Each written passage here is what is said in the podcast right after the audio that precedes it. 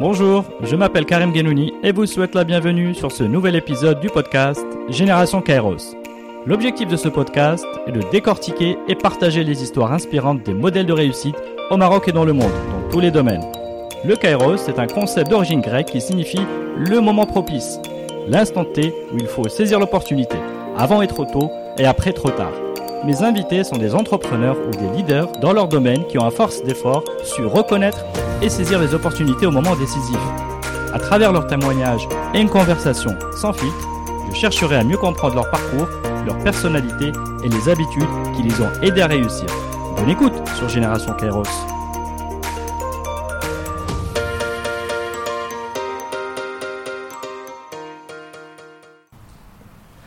Eh bien, c'est parti. Euh, bonjour Asman. Bonjour Karim. Comment ça va ce matin? Très bien.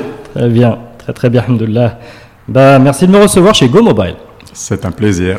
Merci beaucoup. Bah, comme ça, je fais euh, du même coup ta connaissance. Tu es quelqu'un de qui m'a été très sympathique depuis quelques années. Je vais te, je vais te dire pourquoi. Ah, je vais te présenter rapidement. Donc, tu es entrepreneur et CEO de Go Mobile, une start-up du marché du marketing direct automatisé par la voix sur téléphone, entamé après une carrière professionnelle riche et étendue en marketing, direction générale, conseil, executive coaching dans des secteurs très différents et en parallèle une mission euh, sociale euh, que tu as remplie dans ton parcours associatif. Alors le Go Mobile, le positionnement de Go Mobile est vraiment disruptif. C'est une plateforme euh, qui offre un contenu vocal qui est ciblé aux personnes qui n'ont pas accès à Internet ou au smartphone. Hum, Donc ça peut toucher une large population de, de ceux qui, sont non connectés. Là, je reprends ta propre euh, terminologie.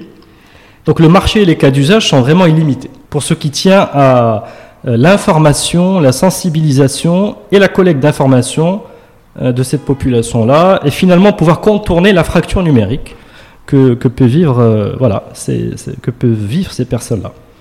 Et alors, je, je revenais à, à mon admiration vers toi, je peux dire comme, tout comme ça, c'est qu'on s'est croisés, tu- je pense que tu ne te rappelles pas, c'était une soirée alumni XHEC, etc.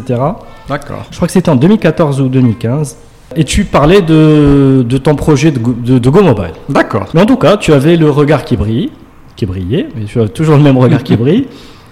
Et j'ai été inspiré par ton discours parce que tu, tu nous racontais, si je me souviens bien, bien, que tu étais consultant pour la RAM, je crois. Je crois de.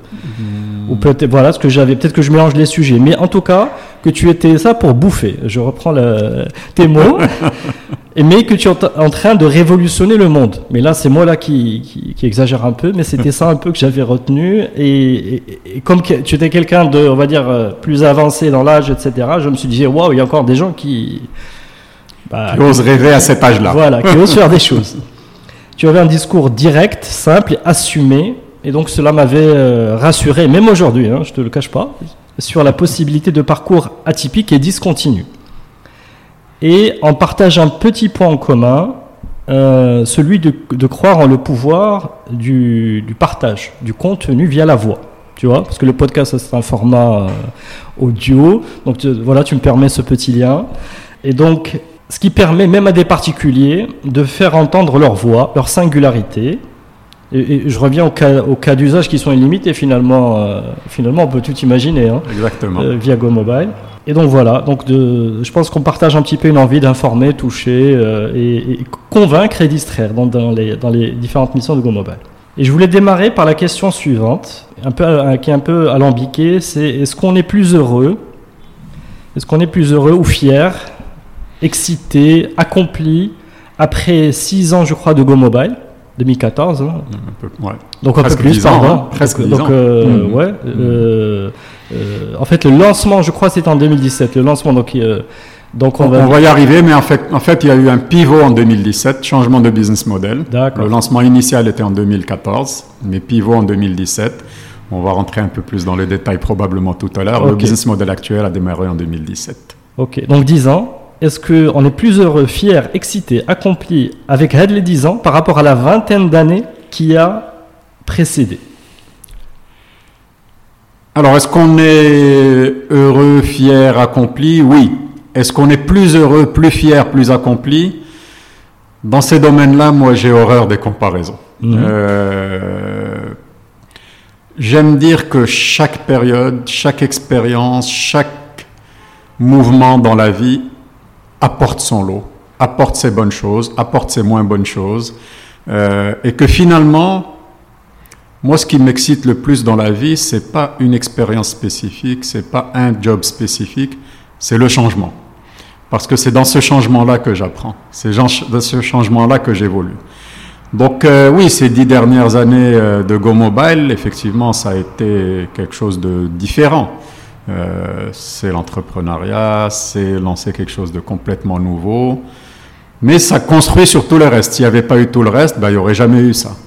Donc voilà, c'est vraiment, on est dans une continuité dans la discontinuité, si on veut. voilà, donc j'aime pas trop comparer, mais je peux dire que, en tout cas aujourd'hui, oui, je suis heureux, fier, accompli. Ok, donc vivre à fond chaque période. Exactement. alors je vais prendre la question sur un autre angle. Est-ce que tu as appris plus sur toi-même, fait les dix dernières années, en tant que fondateur de start-up, euh, on peut le dire, hein, comme ça, from scratch, euh, etc. tu nous raconteras l'histoire. Donc est-ce que tu as appris plus sur toi-même, fait les dix ans, que, qu'avant? Sur moi-même, oui, probablement. Probablement. Euh, quand on est dans une entreprise d'une certaine taille, euh, on est quand même, même quel que soit notre positionnement hiérarchique, quelle que soit notre fonction, on est quand même entouré, on est quand même, euh, on parle de la solitude du dirigeant, mais même quand j'étais DG de boîte, bon, j'ai quand même, je suis quand même entouré, je peux prendre des conseils, je peux, il y a des choses que je n'ai pas besoin de faire personnellement, etc. Quand on entreprend, c'est très différent. Euh, on est seul, mais pour le coup vraiment seul. Euh, on a des gens qui donnent des conseils, mais qui donnent des conseils de l'extérieur. Euh, donc on est obligé de se regarder beaucoup plus à l'intérieur.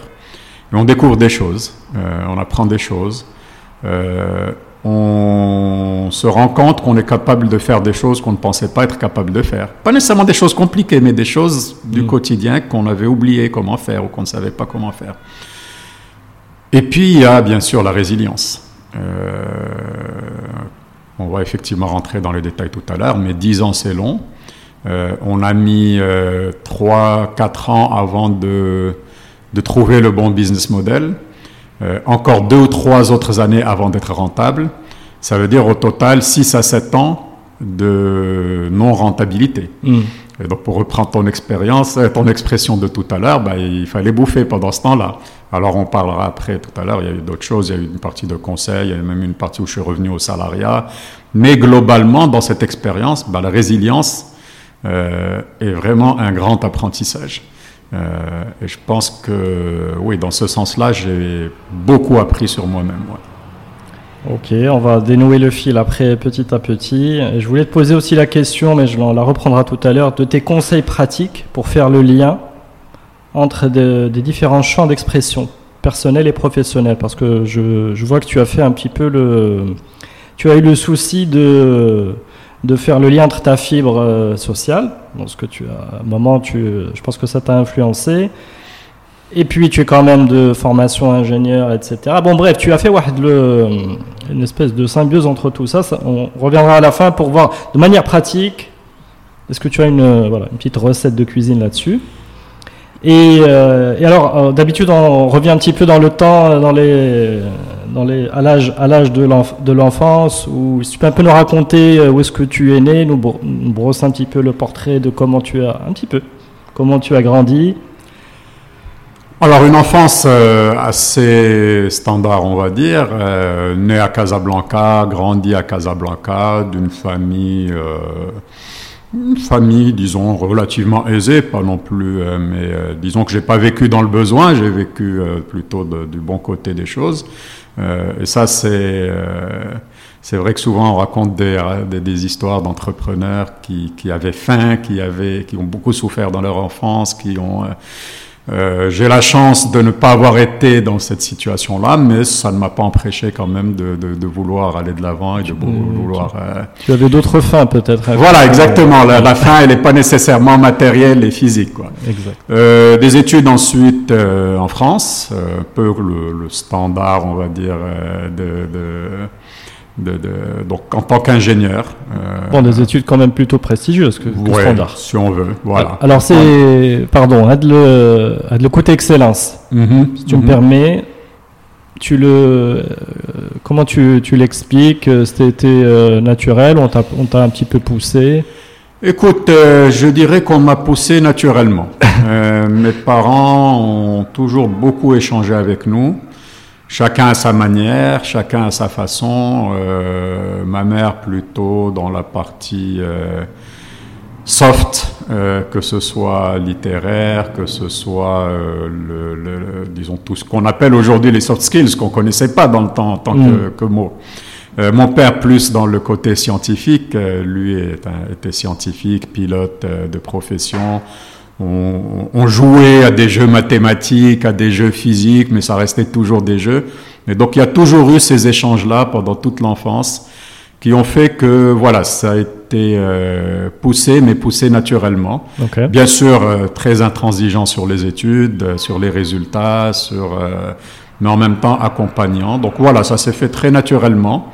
Euh, C'était, est-ce que tu étais entre guillemets euh, prédestiné à faire ça euh, ou bien, ou bien c'est voilà, tu vois ce que je veux dire, c'est un choix de voilà, un choix de qui disons, que, disons que jusqu'aux études, que ce soit secondaire, supérieur, c'était presque presque un choix naturel. Mm. Euh, tu sais, euh, au Maroc, on était dans une logique de quand on était bon, il fallait faire les classes prépa, et quand on était bon dans les classes prépa, on faisait les grandes écoles d'ingénieurs. On se posait pas trop de questions. Hein. C'était, euh, c'était plus un filtrage par la performance. J'avais mm. la chance d'avoir une de bonnes performances, donc je suis allé directement là-dedans. après, les choix sont venus plus tard, on va dire. Ok. Et donc, donc tu es diplômé de l'école polytechnique le Télécom Paris. Euh, je voulais te poser la question. Enfin, après, si tu peux nous raconter des choses sur cette tranche-là, euh, n'hésite pas. Hein. Mais euh, je voulais quand même te poser la question quand tu es sorti de là. parce que est rentré au Maroc directement, c'est ce que je. Tout à fait. Juste après les études. Juste après les études. Et en fait, quand je me mets un petit peu de manière ironique, quelqu'un qui fait Polytechnique, là, Télécom, il rentre. Qu'est-ce que tu as dû apprendre à désapprendre pour, euh, je sais pas moi, t'adapter ou la. Alors en fait, euh, pas beaucoup, curieusement, euh, pour plusieurs raisons. D'abord, je suis resté toujours attaché au Maroc, même, même pendant mes études. Je venais très souvent, je suis resté très attaché, que ce soit à la famille, à l'environnement marocain, etc. Euh, ce qu'il faut savoir, l'anecdote un peu, c'est que je ne suis pas rentré pour m'installer au Maroc. Mhm. Euh, et ça, je pense que tu l'auras pas trouvé dans tes recherches, euh, parce que c'est quelque chose de très personnel. pendant mes études, je me suis pris de passion pour la culture, l'économie, l'environnement japonais. J'ai même pris des cours de japonais pendant mes études. J'ai fait, j'ai passé des vacances au Japon dans une famille. Euh, j'ai fait l'un de mes projets d'études sur le, la qualité qui dans le temps était encore euh, vraiment assez, assez balbutiement, qui était né au Japon. Donc j'avais beaucoup, je m'étais beaucoup intéressé à tout ça. Et mon plan, c'était de, de faire un cycle supérieur, euh, un, MBA au Japon. Après, donc après avoir fini mes deux écoles d'ingénieur. Euh, il s'est trouvé que, hasard du calendrier, la fin de l'année scolaire en France arrivait après le début de l'année scolaire au Japon, donc je ne pouvais pas capter directement cette année-là. Mhm. Je devais reprendre 10-11 mois après. Et donc c'est ces 10-11 mois que je voulais remplir par un stage pour faire un peu la transition entre les études, le monde professionnel et donc du coup le passage au management. Et j'ai fait ce stage, ce stage, ce stage-là pardon, chez PNJ. Euh, c'était en quelle année, juste pour nous repositionner C'était en 95. Mhm. Et donc là aussi, anecdote dans l'anecdote, euh, je passe tous mes entretiens chez PNJ, euh, je vois plusieurs cadres, je finis par voir le directeur général, qui, après avoir fait passer l'entretien, me dit, OK, dans quel département est-ce que tu souhaiterais faire ton stage? Moi, suite logique, étant euh, issu, euh, étant ingénieur, plus dans l'informatique, les télécoms, je dis, bon, bah, en informatique, hein. Écoute, je te propose le marketing. Je dis, mais moi, je veux bien, ça m'intéresse parce que je veux faire d'un MBA, je veux aller vers le management, mais je connais rien en marketing. Il dit, c'est pas grave, tu vas apprendre. Euh, et puis c'est comme ça que je suis tombé dans le monde du marketing et c'est comme ça que j'en suis plus ressorti parce que j'ai tellement aimé que j'ai abandonné mes projets euh, de MBA et puis voilà, ça a démarré comme ça.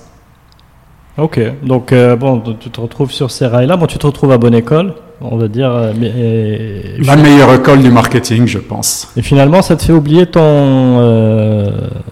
Mon projet. de... projet de vie, finalement, parce qu'il y avait quand même un, un MBA, tu aurais pris quelques années voire, euh, voire t'aurais éloigné un petit peu du Maroc. Et, en fait, euh, le, le, directeur RH euh, dans le temps, quand j'avais passé mon entretien avec lui, je lui ai fait, part bien sûr de ce... Mhm. Il m'a dit, ouais, pas de problème, viens avec nous et puis tu verras. Et tu verras que trois ans à Procter, ça vaut au moins autant qu'un MBA. ok, donc, euh, donc un petit peu une logique d'investissement.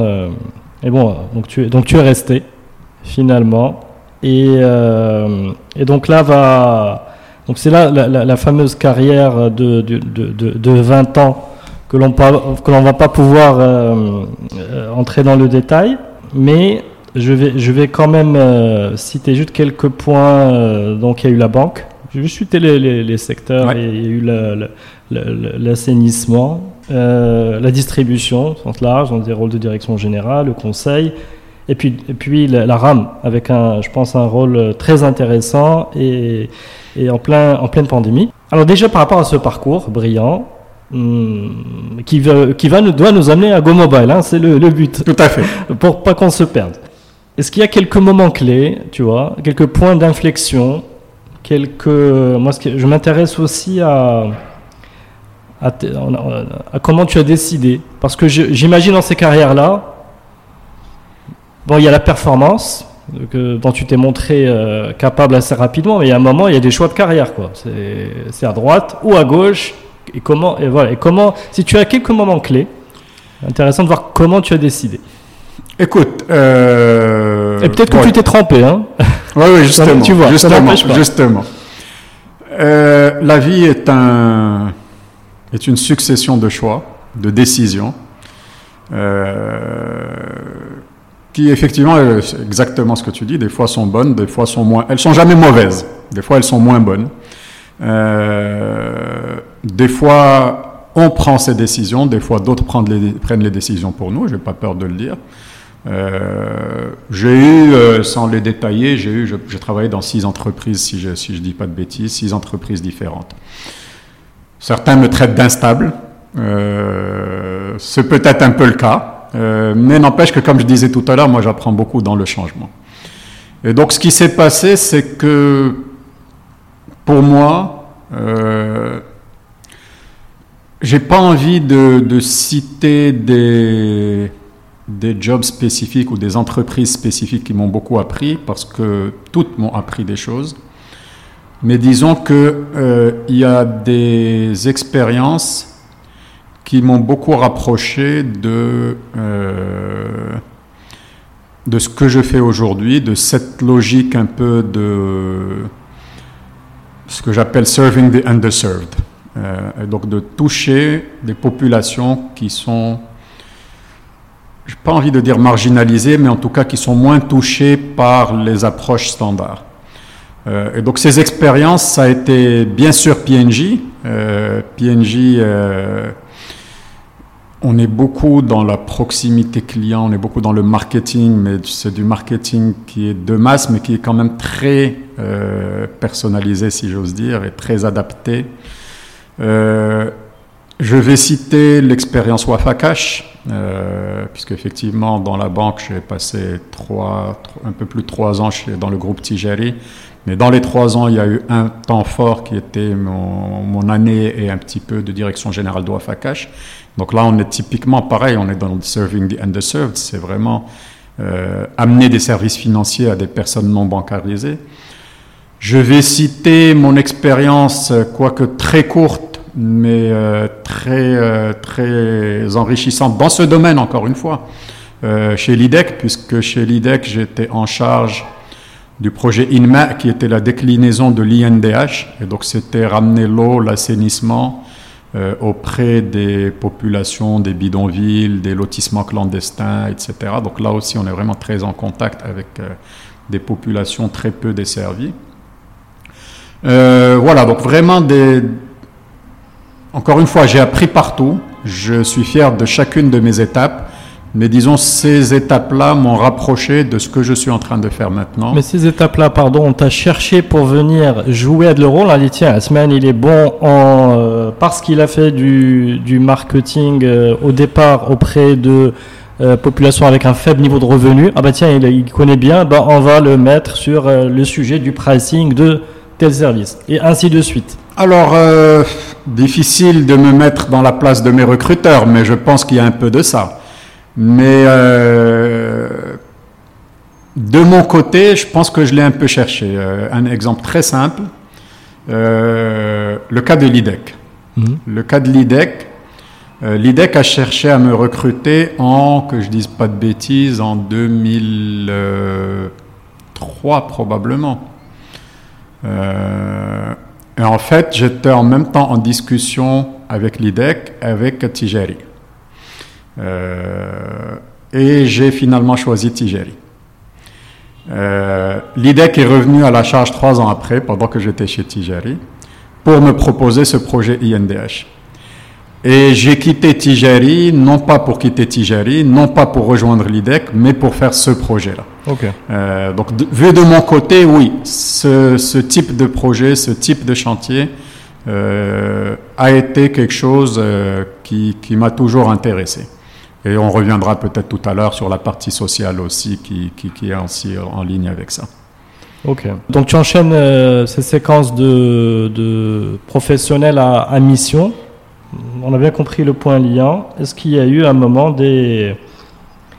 Euh, parce qu'en général, c'est pas linéaire. Il y a des moments de rupture et des moments de doute. Est-ce que tu peux nous parler de tout ça, euh, enfin de, ces points-là en même temps? Le doute, il est, il est toujours là.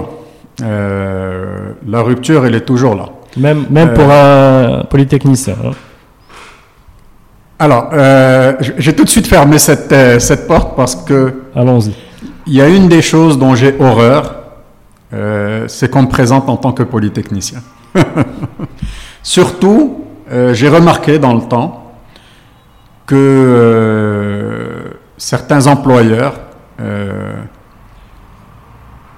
peut-être pas dans les grands groupes, mais dans des groupes un peu plus à taille restreinte, veulent pouvoir affirmer qu'ils ont un polytechnicien dans leur équipe.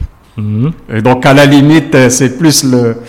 Euh, j'ose espérer que je suis un peu plus que quelque chose que j'ai fait il y a 35 ans, euh, même si c'est considéré comme brillant, comme j'ose espérer que je suis un peu plus que ça. Donc oui, polytechnicien c'est bien, ça donne une base, ça donne, mais je pense que la personne se construit dans le temps. Euh, indépendamment. Je veux dire, il n'y a, pas de règle. J'ai des camarades polytechniciens qui s'en sortent peut-être un peu moins bien que d'autres. Ça ne veut pas dire qu'ils vivent moins bien leur vie. Mm. Euh, d'autres camarades qui ont fait des études beaucoup moins intéressantes, voire pas d'études du tout, et qui s'en sortent beaucoup mieux. Je veux dire, il n'y a pas de règle. La vie, encore une fois, comme je dis, c'est une succession de choix, mais aussi de coïncidences, aussi de chance, aussi de, de persévérance. C'est une succession de beaucoup de choses qui fait qu'on est ce qu'on est à un instant donné. Mhm. Euh, et donc voilà, les études, c'est un point parmi tous ces points-là. Euh, donc ça, c'était un peu la parenthèse. Pour revenir au moment de doute, oui, il y en a toujours. Il y en a toujours. Euh, comme je t'ai dit, les choix, les changements, tout ça, c'était des fois des choix personnels, des fois des choix qui s'imposaient à moi. Il y a eu des cas, et j'ai pas peur de le dire, où on s'est rendu compte qu'il n'y avait pas de fit. Euh, de part et d'autre, soit parce que mon profil ne correspondait pas à ce qui était demandé, soit parce que euh, on avait des projets communs avec mon employeur de lancer tel ou tel projet et que ce projet, pour multiples raisons, n'a pas pu aboutir et que donc ça ne faisait plus sens. Donc oui, il y a des choix qui étaient assumés, qui étaient, comme je disais tout à l'heure, le passage de Tijari à, non pas l'IDEC, mais au projet INDH, euh, ça c'était un choix assumé. D'autres choix étaient moins assumés. Et donc, nécessairement, on se pose des questions. Euh, et puis on rebondit. Et puis on repart sur autre chose. Euh, et voilà, c'est ça la vie. Hein. Mm. C'est ce qui nous conduit, c'est ce qui nous mène à ce qu'on est euh, à un moment donné.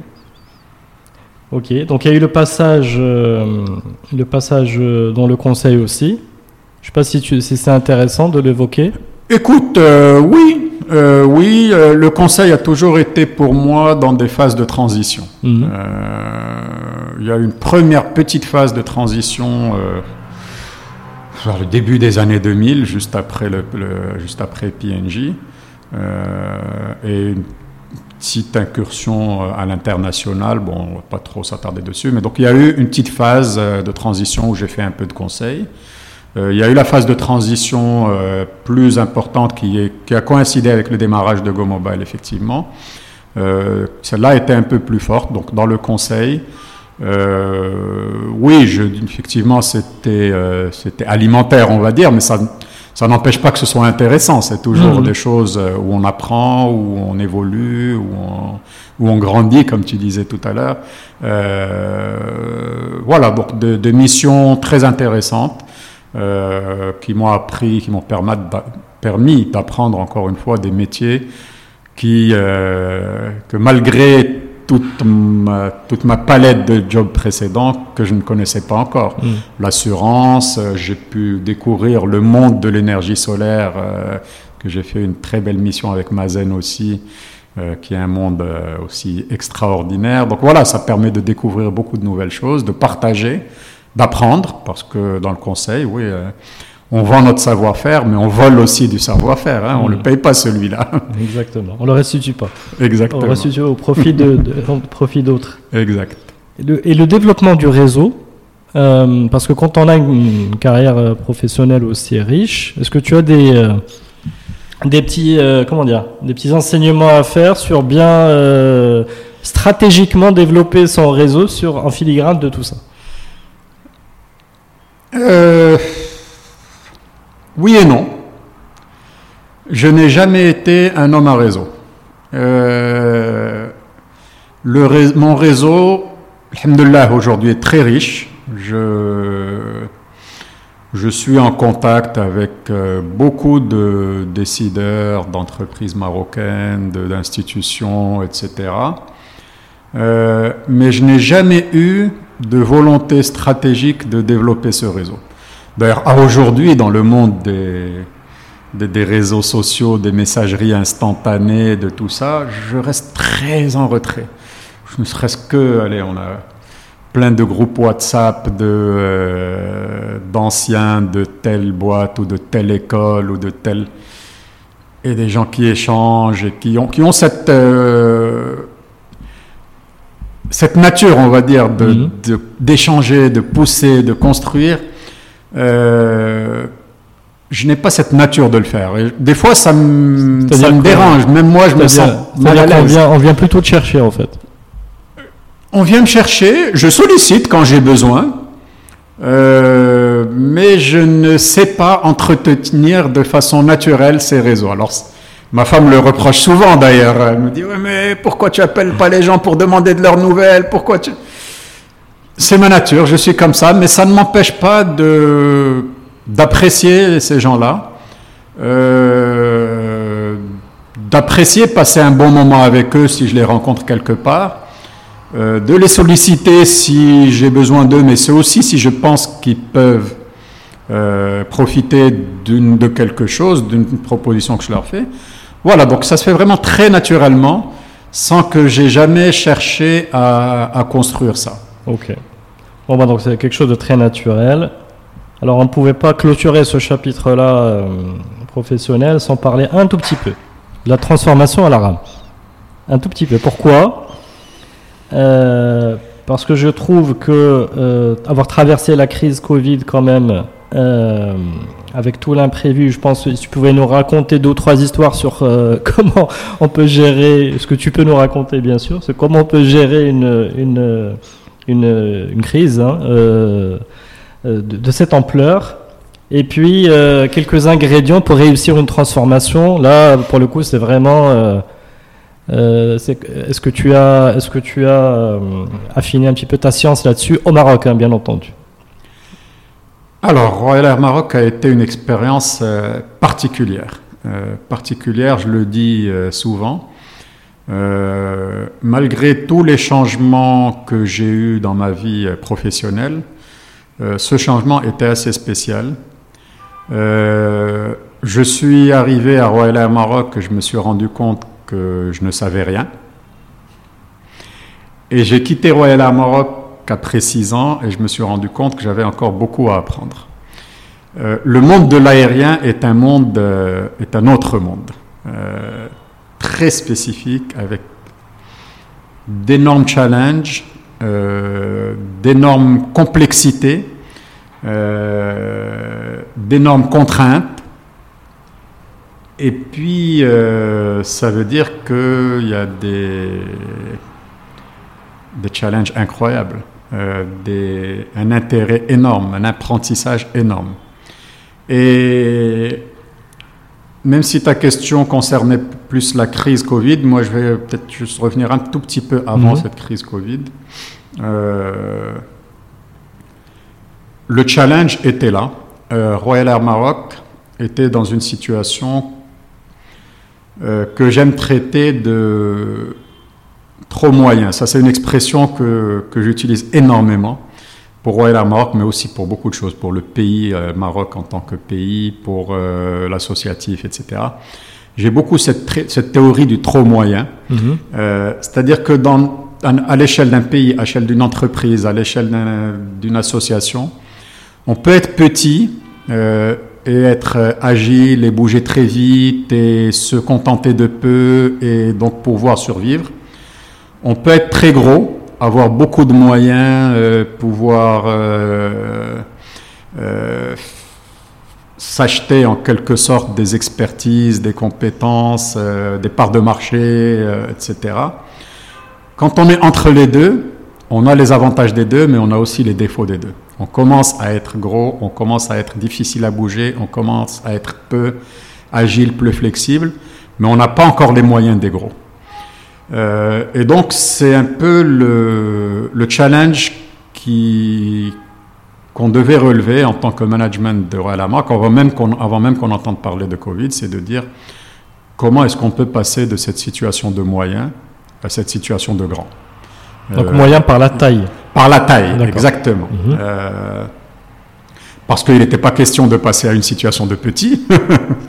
donc, la seule ici, c'était de passer à la situation de grand. Et donc il y a eu tout un travail, un plan de développement qui a été mis en place euh, et qui incluait effectivement une transformation, une vraie transformation de fond.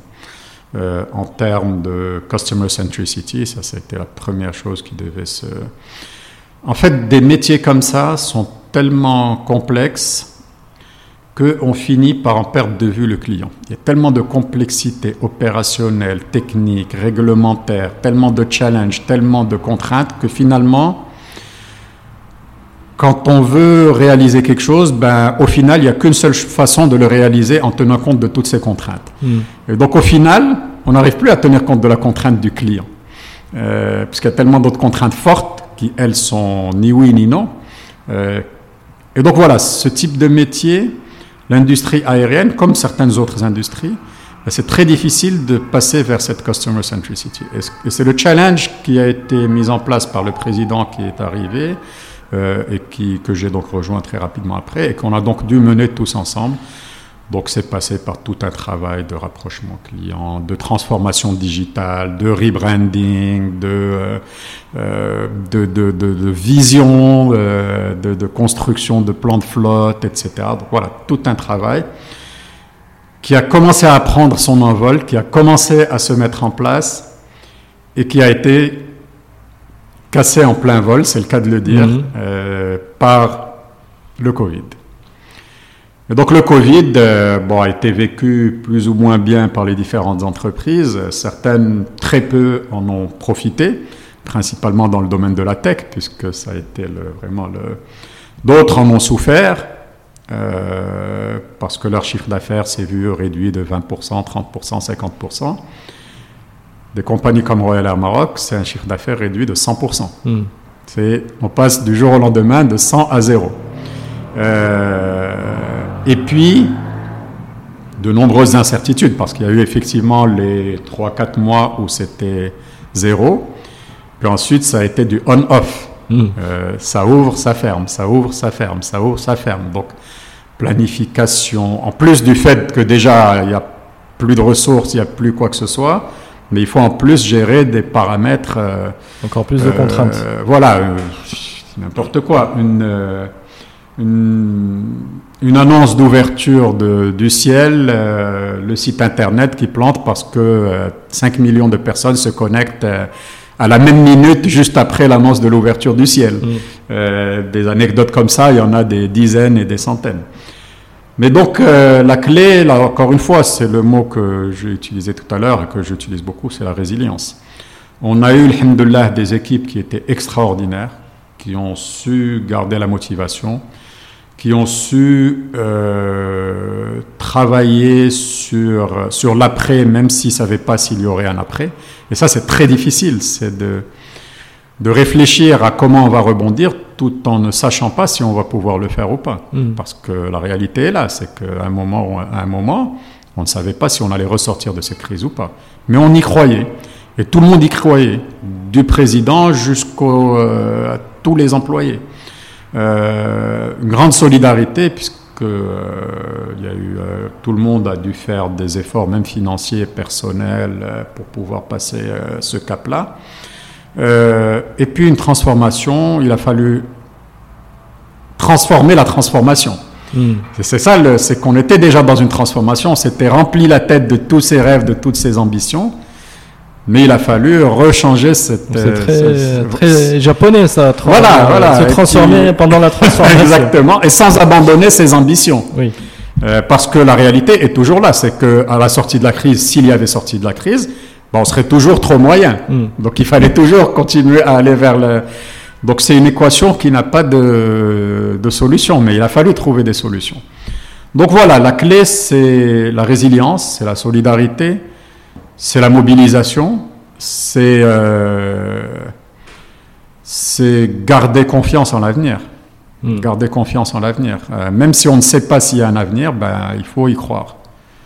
Je pense que c'est ça. Euh, merci, pour ce, ce partage-là sur, euh, sur ces années-là, je pense, qui ont, été, qui ont été passionnantes pour toi, justement pour pouvoir gérer cette transformation et cette double transformation. Et donc l'idée, c'est là, c'est qu'on arrive à Go Mobile. Euh, on va, je vais en dire deux mots et après, et après j'aimerais que tu racontes l'histoire de la, de la genèse. Donc c'est une plateforme d'émission en masse d'appels téléphoniques automatisés qui sont préenregistrés, euh, qui propose une interactivité. Donc euh, on parlait des cas d'usage au début, donc il y en a, il y en a pléthore euh, dans à la fois donc pouvoir toucher les gens avec différentes langues, euh, sur différents euh, euh, secteurs où donc il y en a dans le secteur financier, le secteur de l'agriculture, etc. sur ce, différents cas d'usage, par exemple, on peut leur proposer un produit à la vente, on peut faire du recouvrement, on peut rappeler le client qu'il a une échéance, on peut faire des promotions, on peut prévenir le churn, etc. Donc, quand on voit, quand on voit au fil au fil de l'eau les, différents cas d'usage, etc. On trouve que c'est très intéressant. Mais moi, j'aimerais revenir au tout début, début, début, début. C'est qu'est-ce qui t'a mis, euh, euh, disons, la puce à l'oreille Parce que moi, je me souviens de la première fois que j'ai entendu ça. Et j'avais les yeux, euh, c'est comme si... Bon, à l'époque, j'étais un petit peu plus naïf technologiquement. Aujourd'hui, je suis, je, suis moins. Euh, et je pense que nous sommes tous moins, parce qu'il y a eu l'accélération qu'a pris la technologie depuis 2014. Hein, les euh, et l'amplitude euh, qu'a pris la technologie est très importante. Mais je me souviens que je me disais, waouh, on est vraiment capable de, de, résoudre des gros problèmes pour ces populations-là. Alors là, si tu me démarres sur ça, je pense qu'on en a pour un bout de temps. Là. bon, je vais essayer de pas trop. Euh, mais comme je t'ai dit tout à l'heure, dans mon expérience passée, il y a certaines parties qui m'ont vraiment marqué. C'est toute la partie, toutes les parties où on va s'intéresser à des populations peu desservies. Euh, que ce soit au niveau des services financiers, que ce soit au niveau des utilities, donc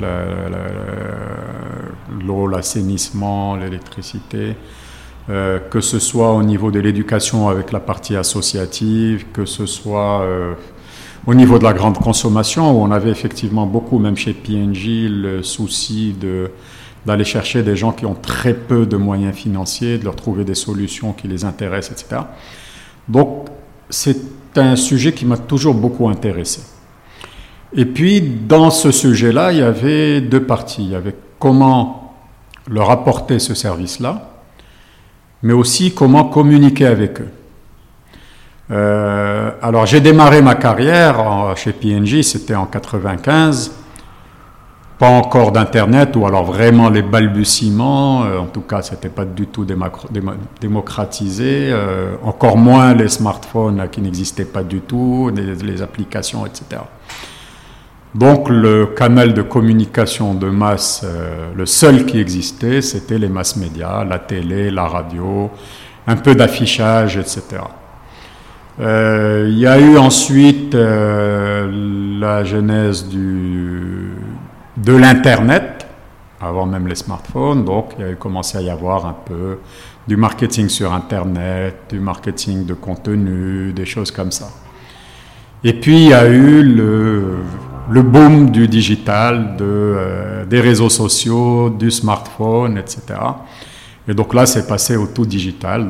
Toute entreprise aujourd'hui qui se respecte euh, parle de transformation digitale, alors soit à travers un département ou une direction, soit à travers des fonctions transverses, mais en tout cas, aucune entreprise aujourd'hui ne peut survivre sans une transformation digitale qui est le seul moyen pour elle de communiquer efficacement euh, et d'apporter ces services efficacement à des populations très larges, très larges mais qui deviennent de plus en plus exigeantes. Euh, et donc voilà, dans tout ce monde-là, pour moi, restait toujours quand même une frustration, qui était de dire, OK, très bien, euh, on a ces populations qu'on avait l'habitude de toucher par la télé, par la radio, etc. Aujourd'hui, elles en demandent plus. Euh, elles veulent des interactions plus personnalisées, plus interactives, plus intimistes. Et la solution est là, c'est le digital. Mais ce n'est pas une solution pour tout le monde. Parce que euh, malheureusement, dans nos pays euh, africains, on a encore beaucoup d'analphabètes et beaucoup, euh, au-delà des analphabètes, beaucoup de non digitalisés ou de peu digitalisés. Alors j'ai appris, au début je parlais de, de non connectés, mais je me suis rendu compte dans le temps, et là aussi on apprend en permanence, qu'en réalité cette frontière est très floue. Il y a des gens qui peuvent être un peu digitalisés, un peu plus digitalisés, digitalisés à certains moments, pas à d'autres, avoir un frère ou un fils qui est digitalisé. Mm. Donc vraiment cette frontière est très floue, mais en tout cas, clairement, il y a une partie de la population qu'on n'arrive pas à toucher de cette façon personnalisée, interactive, intimiste, etc. Et donc cette frustration a toujours été là. Et donc euh, est arrivée cette réflexion de se dire comment est-ce qu'on peut euh, permettre à cette population de rentrer dans ce, dans ce monde-là. Et donc l'idée, c'était de dire OK, toutes ces populations, qu'est-ce qu'elles ont? OK, elles ne sont pas digitalisées, elles n'ont pas d'ordinateur, elles n'ont pas de connexion Internet, elles n'ont peut-être pas de smartphone, mais elles ont toutes un téléphone portable. C'est peut-être le Nokia de 2005, mmh. euh, mais elles ont un téléphone portable, quasiment tout le monde en a. Et donc comment on va pouvoir utiliser ce téléphone portable pour leur faire parvenir une information, un contenu qui va leur être pertinent. Et donc le projet initial de GoMobile, c'était, d'ailleurs le slogan c'était GoMobile, Connecting the Unconnectable. Et le projet c'était de dire, on va faire ce que tu fais avant que tu ne le fasses, on va faire un podcast, mais un podcast téléphonique. L'idée, c'était quoi? C'était je suis Ibrahim euh, Fallah Khmis Zmamra, ou je suis Khadija, mère de famille Khribga, ou je suis, peu importe. Je m'inscris à un service. Alors, il y a tout un process, on ne va pas rentrer dedans dans les détails mhm. d'inscription à ce service, de choix des préférences, quels sont les sujets qui m'intéressent, etc., etc. Donc, ça, c'est un process qu'on a bien travaillé, qu'on a pu maîtriser. Mais une fois que j'ai fait ça, je commence à recevoir des appels téléphoniques. Donc je suis chez moi tranquillement, je prends mon thé, mon téléphone sonne, je reconnais le numéro parce que je sais que c'est ce service, je décroche et j'écoute un conseil, une information, un divertissement peut-être, euh, voilà, quelque chose qui va être pertinent pour moi. Donc, par exemple, je suis Brahim Fillah, euh, je fais des pommes de terre, le système sait que je fais des pommes de terre, il va me dire euh, Salam alaikum, ما تنساش البطاطا الا بانت فيها شي طبعه كحله راه فيها هذا المرض راك دير لها تيل برودوي ولا جو سوي مير دو فامي ما تنساش ولدك راه وصل لست شهور خصو يمشي يدير الجلبه telle chose. donc des choses très personnalisées, très euh, orientées vers la personne et qui sont pertinentes pour chaque personne. Donc c'était un peu ça le rêve que nous avions. Euh, un rêve dans lequel beaucoup ont cru, euh, nous les premiers, mais pas seuls, puisqu'on a participé à de nombreux concours de start-up. Tu sais, le monde des start-up, c'était dans le temps, en tout cas, c'est un petit peu moins aujourd'hui, mais ça le reste encore. Beaucoup de concours, beaucoup de, de mhm. hype autour de ça.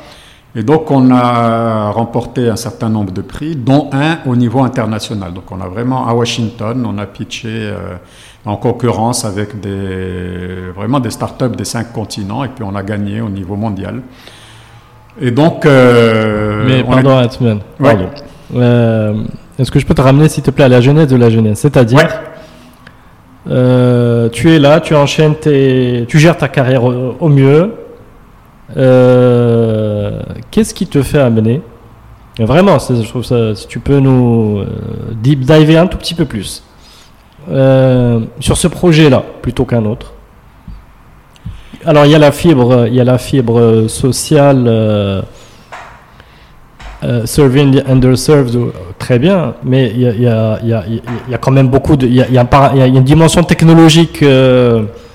Euh, qui peut constituer une barrière, mais toi, on va dire, tu l'as, tu l'as mhm. franchi allègrement. Comment, comment ça se fait? Parce que mhm. bon, tu es ingénieur, certes ingénieur télécom, mais tu as plutôt fait du marketing et des études plutôt que travailler sur l'IP euh, ou je sais quoi. Euh, tu vois, si tu peux un petit peu nous juste nous, nous clarifier la, la genèse de la genèse, voilà. Alors, plusieurs points déclencheurs la veille de, mes 40 ans, et je dis vraiment la veille, c'est-à-dire le lendemain, j'ai fêté mon anniversaire de mes 40 ans, j'ai quitté mon, alors pas mon dernier, mais mon avant-dernier job salarié, euh, du fait de, comme je disais tout à l'heure, euh, un projet qui n'a pas abouti. Euh, un projet que nous, avions, que nous avions pour ambition de faire et qui, pour diverses raisons, ne pouvait plus se faire. Donc il y a eu un accord pour que... Et donc euh, j'étais dans une situation de recherche de quoi faire. Mhm. Donc le doute dont on parlait tout à l'heure. Bien sûr, première chose, comme je disais, bah, bah, il va falloir, faire, euh, va falloir manger. Donc chercher à faire du conseil. Et puis, je disais aussi tout à l'heure, j'aime bien revenir à des mots à chaque fois, euh, les coïncidences. Mhm. Euh, une des coïncidences qui ont été vraiment, euh, je pense, structurantes dans ce que je suis aujourd'hui, ça a été une rencontre presque accidentelle avec d'anciens collègues de Procter que j'ai recroisé par hasard. On a déjeuné une première fois, une deuxième fois ensemble. Et puis ils m'ont fait part d'un projet qu'ils avaient. Leur projet, c'était de dire on va faire de la publicité téléphonique. D'accord. Ok, c'est quoi ce projet? C'est quoi cette. Euh, dites-moi un peu plus.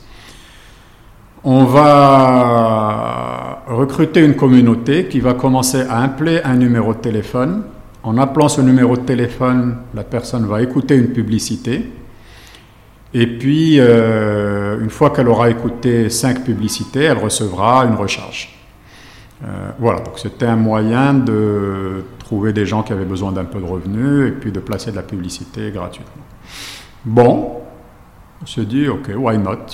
Testons ça. Alors, on est tous des anciens du marketing, donc on sait qu'il n'y a que le client qui a raison. Mhm. Donc, on est allé discuter avec des clients potentiels, utilisateurs finaux.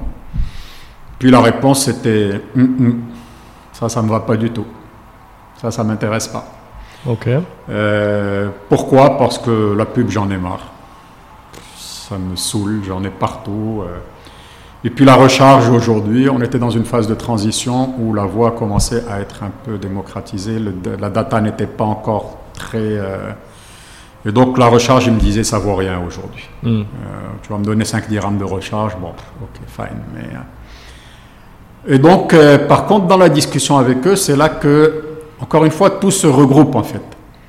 Ils nous disent, oui, mais par contre, si tu me donnes du contenu qui va m'intéresser, et là c'est tilt, c'est, oui, mais en fait, ce contenu, ça rejoint, nous, on a toujours voulu donner du contenu à ces gens-là, on n'a jamais su comment faire.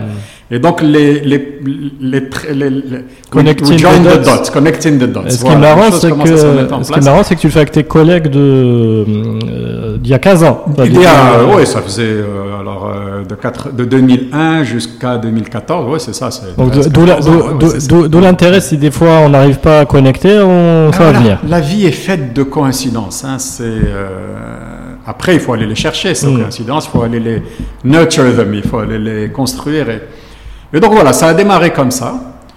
Euh, la petite parenthèse de la partie technologique, effectivement, euh, les premiers tests qu'on a fait, on les a fait avec un prestataire qui était en Espagne. Donc rends-toi bien compte que ça voulait dire qu'on faisait des appels internationaux. Ok. C'est-à-dire que ça coûtait des fortunes, mais ça nous a permis de valider le concept. Hmm. Et puis après, ben, j'ai replongé. Même si ça faisait 20, plus de 20 ans que je n'avais pas développé, Mhm. euh, ben, je me suis dit, je vais replonger, hein, je vais revenir euh, à mes livres, euh, enfin pas à mes livres, parce qu'entre-temps ils étaient dépassés, mais à Internet, heureusement. Mhm. Et puis j'ai le, le premier noyau, le premier, euh, premier produit, le premier MVP, je l'ai développé de mes propres mains. J'ai codé moi-même. Euh, j'ai acheté des cartes téléphonie euh, qu'on pla- place sur des PC pour les connecter au réseau téléphonique. Machin. Bon, après, je t'avoue tout de suite que la situation d'aujourd'hui, je suis dépassé. hein. Après, on a recruté du monde qui gère beaucoup mieux que moi. Mais disons, les premiers prototypes pour pouvoir tester, pour pouvoir avancer, etc., je l'ai développé moi-même. Ok. Euh, et on est parti de là. C'était quoi la solution Donc pour rappeler, c'est tu as un contenu qui est euh, intéressant pour les populations visées, qui est préenregistré, Exact. donc du exact. conseil, de la recommandation sur une problématique. C'est enregistré sur un PC et il y a une solution logicielle euh, et euh, je parle d'équipement qui permet de le- la diffuser euh, sur euh, Par appel téléphonique Par à des populations ciblées, chacun en fonction de, de- de- de la pertinence du contenu qui est pour lui. Avec aussi de l'interactivité, parce que l'idée c'était de d'affiner un peu cette, euh, ce ciblage. Mhm. Donc l'idée c'est que chaque fois qu'une personne écoutait un contenu, il pouvait dire qu'ils avaient un, un peu comme les réseaux sociaux finalement. Mhm. Euh, C'est-à-dire qu'il allait écouter un contenu, oui j'aime ce contenu, non j'aime pas ce contenu. À partir de là, on allait pouvoir améliorer le ciblage, etc. Ok. Voilà. Donc ça c'est le MVP. Exact. Mais là, là tu t'appelles Go Mobile, c'est-à-dire que tu as décidé de entre guillemets d'investir un peu là-dedans. Oui, C'est ça tout à fait. Tout à Euh, fait. à la fois en euh, une partie de ton temps et donc dans le développement, euh, etc. Et euh, alors ça, euh, donc le MVP réussi, c'est-à-dire que ça veut dire quoi? C'est que tu as un premier client qui va t'acheter, euh, qui va t'acheter des appels? Alors, oui et non. En fait, on a eu, une fois qu'on a... Non, pardon, avant de développer la, la plateforme technique, on a fait un test avec un client. En l'occurrence, euh, PNG. Mhm. Naturellement, Oui, puisqu'on est tous des anciens de PNG. Et plus précisément, Pampers. Mhm. Et donc, qu'est-ce qui s'est passé? C'est que Pampers avait une base de, de données de nouvelles mamans, que eux, parce qu'ils faisaient des opérations dans les hôpitaux, donc ils relevaient des bases de données. Et puis, on a commencé à appeler ces nouvelles mamans. Donc, on a fait un test. On a commencé à appeler ces nouvelles mamans, à leur donner des conseils euh, qui n'ont rien à voir avec les couches. Conseils sur le sommeil du bébé, sur l'alimentation, sur le jeu, sur etc. Et tout simplement, ces conseils étaient précédés, donc dans l'appel téléphonique, quand la personne décrochait, elle entendait Had nasiha muhdat min taraf ma'had Pampers. Donc ce, concept, euh, ce, ce conseil est offert par l'Institut Pampers. Après, il écoutait son, son conseil. Donc on a fait ça pendant un mois. Et puis, première chose, on a vu les chiffres. Est-ce que les gens répondaient? Est-ce qu'ils écoutaient les messages? Réponse oui, à plus de 4, j'ai plus les chiffres exacts, mais plus de 90%. Ok, on va aller plus loin. Donc on commence à appeler ces personnes-là. Cette fois, vraiment les appeler, c'est quelqu'un qui Mhm. les appelait pour leur poser des questions. Est-ce que vous avez aimé ces messages? Est-ce que vous voulez continuer à en recevoir? Oui, là aussi. Donc très bien. Côté utilisateur final, on a verrouillé notre truc, c'est quelque chose qui plaît, les gens ont besoin de, de recevoir ce type de contenu, etc. Maintenant, pour qu'on puisse avoir des gens qui vont payer, parce que finalement c'est les marques qui allaient payer, il faut qu'on voit est-ce qu'il y a un impact sur la marque. Mm. Donc on a pris ces 1000 personnes qu'on avait appelées, on a pris 1000 autres personnes qu'on n'avait pas appelées, qui étaient dans la même base de données, mais qu'on n'avait pas appelées, qui ne faisaient pas partie du test. Et on leur a déroulé le même questionnaire. Quelles sont les marques de couches que vous connaissez? Quelles sont les marques de couches que vous avez utilisées dans les sept derniers jours? Quelle marque de couche euh, maintient votre bébé au sec? Le même questionnaire sur les deux, et on a vu la différence. Mhm. Extraordinaire. En fait, tu un mesures, bon euh, incroyable. tu mesures la notoriété de la marque. Notoriété, utilisation, tout ça, mais l'impact de ces appels sur tous ces indicateurs-là. Mm. est un bon extraordinaire. Donc. On a démontré vraiment mathématiquement, scientifiquement, que ces appels-là amélioraient l'image, Mm. l'utilisation, la notoriété de la marque. Et l'acte d'achat, Oui, puisque dans les questions, il y avait aussi quelles sont les marques que vous avez utilisées. d'accord. Donc vraiment l'utilisation. Alors, l'utilisation, qui dit utilisation dit achat, Ok. à quelque chose près, mais... euh, Donc, euh, donc du coup, on avait tiré le gros lot. Et c'est là que, en fait, ce que je disais, c'est là qu'on avait fait cette opération avec des appels venus de l'Espagne. Mhm. Donc une fois qu'on a prouvé, bon, il a fallu commencer à développer. Donc je me suis mis à développer. Ça a pris six mois pour développer. Et pour nous, l'autoroute était ouverte. C'est-à-dire après les six mois, Pampers, on allait commencer à travailler avec eux. À partir de là, on allait construire une communauté. À partir de là, on allait pouvoir aller chercher d'autres annonceurs. Manque de chance, là aussi, bon, la coïncidence, elle peut être positive comme elle peut être négative. Pendant cette période où euh, on était en train de développer le produit, euh, PNJ a changé de stratégie, a cédé son usine à Mohamedia qui faisait les couches et a commencé à, à importer les couches et uniquement en top tier, c'est-à-dire le haut de gamme. Donc du coup, tout ce concept Oh, plus de, plus de, n'a de plus de premier client. Voilà, notre premier client est perdu. Il faut aller voir le concurrent. Alors c'est là qu'on est allé voir, euh, pas nécessairement le concurrent, entre autres le concurrent, mais beaucoup d'autres euh, clients potentiels. Et la réponse était toujours la même. Mhm. Euh, on adore ce concept. C'est magnifique, ça va révolutionner les choses, c'est super, etc. Mais il va falloir que vous construisiez votre communauté avant de revenir nous voir. Or, construire la communauté, ça on l'a pas appris tout de suite, on a essayé, hein, mais Mhm. au bout de trois ans, le fameux 2014 jusqu'à 2017, on s'est rendu compte que construire cette communauté, ça allait coûter une fortune. Ça veut dire quoi construire la communauté? C'est-à-dire parce Bah, que ça veut dire avoir que- une base de, de gens appelés? Ben voilà, Ok. Mais avoir cette base, il suffit pas d'avoir euh, une liste de 100 000 numéros de téléphone. Hmm. Il s'agit d'avoir 100 000 personnes Oui, qui sont euh. amoureuses de notre produit, qui sont amoureuses de notre service, qui attendent avec impatience chaque jour que le téléphone sonne, Hmm.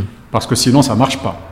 Euh, et donc il fallait vraiment, ça veut dire quoi? Ça veut dire qu'il fallait chercher, on va dire, si on suppose que la taille minimale c'est 100 000, d'accord Il va falloir aller recruter ces 100 000. Et on va probablement pas les recruter en ligne, puisque justement, ce qu'on dit, c'est qu'on veut chercher les gens qui sont pas en ligne. Donc, ça veut dire qu'il faut aller sur le terrain pour les recruter. Ça coûte cher. Mais non seulement ça, mais en plus, si on se dit que ça va prendre 6 mois pour recruter ces 100 000, le gars que j'ai recruté le premier jour, je vais pas juste le recruter, l'oublier et puis commencer à le bombarder après 6 mois. Hmm. Ben, il faut que dès le premier jour, je commence à lui donner du contenu. Au moins, on va dire, allez, une fois par semaine. Et chaque fois que je lui donne du contenu, ben, c'est un appel téléphonique que je vais payer à un opérateur télécom. Et donc tout ça, la somme de tout ça fait que euh, on allait, euh, on- on- c'était infaisable sans avoir au moins une ou deux marques qui croiraient en nous et qui seraient prêtes à investir avec nous dès le départ. Ok. Voilà. Donc c'est la fameuse partie, la fameuse phase 2014 à 2017 de Go Mobile Connecting the Unconnectable, euh, qui a été un beau rêve, qui continue à être là quelque part au fond de la tête, mais on, y arrivera peut-être, euh, on essaie d'y arriver par d'autres moyens. Mais alors, je ne sais pas si c'est le moment ou si tu veux passer par ah d'autres, euh, mais peut-être le moment de passer justement au pivot de 2017. Oui, oui, oui. Alors, effectivement, c'est comment tu réussis Enfin, excuse-moi, pardon. D'abord, tu parles beaucoup, tu utilises beaucoup le on. Tu peux nous dire qui, qui étaient les early players euh, à tes côtés ou alors les on, il y a eu plusieurs. Euh, je pense que finalement, il y a, le jeu qui a été continu, mais le on a impliqué plusieurs, euh, plusieurs autres personnes. Donc il y a d'abord effectivement mes premiers partenaires qui ont fait partie de toute la première phase, on va dire, pendant les deux premières années, euh, mais qui, pour des raisons personnelles, euh, ont dû quitter le Maroc, euh, aller s'installer à l'étranger, et donc ils sont toujours actionnaires, ils participent toujours à la réflexion, mais disons qu'ils sont moins, moins actifs. et donc tout le début, toute cette phase-là dont j'ai parlé, c'était beaucoup avec eux. et puis ensuite, il y a des équipes qui ont commencé à, venir euh, progressivement. Euh, on a commencé à deux personnes, puis à trois. Euh, certains sont venus, puis sont repartis, d'autres sont toujours là. et aujourd'hui, donc, on a une équipe quand même de huit personnes. Mhm. dont j'en parlerai tout à l'heure, Samuel Fahir, qui est un peu aujourd'hui, que je considère, même s'il n'était pas au départ, mais je le considère comme mon conformateur, on va dire, puisque vraiment le, la, situation où on est aujourd'hui est en grande partie euh, de son fait. Euh, et puis toute une équipe qui est là. Euh. On, passe, on passe le bonjour à tout le monde, de tous les, voilà, tous les membres de l'équipe et qui écouteront ce podcast parce qu'ils sont passionnés par la voix et par le contenu. Exactement. Et qui seront peut-être curieux de, de, connaître l'histoire, peut-être sous cet angle-là. Mais alors, donc, le, revenir au pivot. Euh, ou plutôt, le, oui, c'est le, c'est-à-dire que tu, vous passez deux ans et demi, ce qui est quand même pas rien, à essayer de persévérer dans ce modèle et de le faire aboutir. Est-ce que ça veut dire que vous faites le deuil de ce modèle, ce qui est, voilà, j'utilise ce terme escient pour dire ça fait mal, d'abandonner euh, ce qu'on a investi pendant deux ans et demi. Enfin, ça fait mal, le mot est faible, c'est quelque chose qui peut vous arracher les tripes pour aller vers autre chose. Est-ce que c'est un peu ça l'histoire Alors, euh, oui et non. Moi, j'ai jamais de réponse euh, carrée. Hein. Euh, disons, un, on ne fait pas le deuil de tout, puisque quand même, de tout cet investissement, on va tirer quand même énormément, puisqu'on va construire dessus.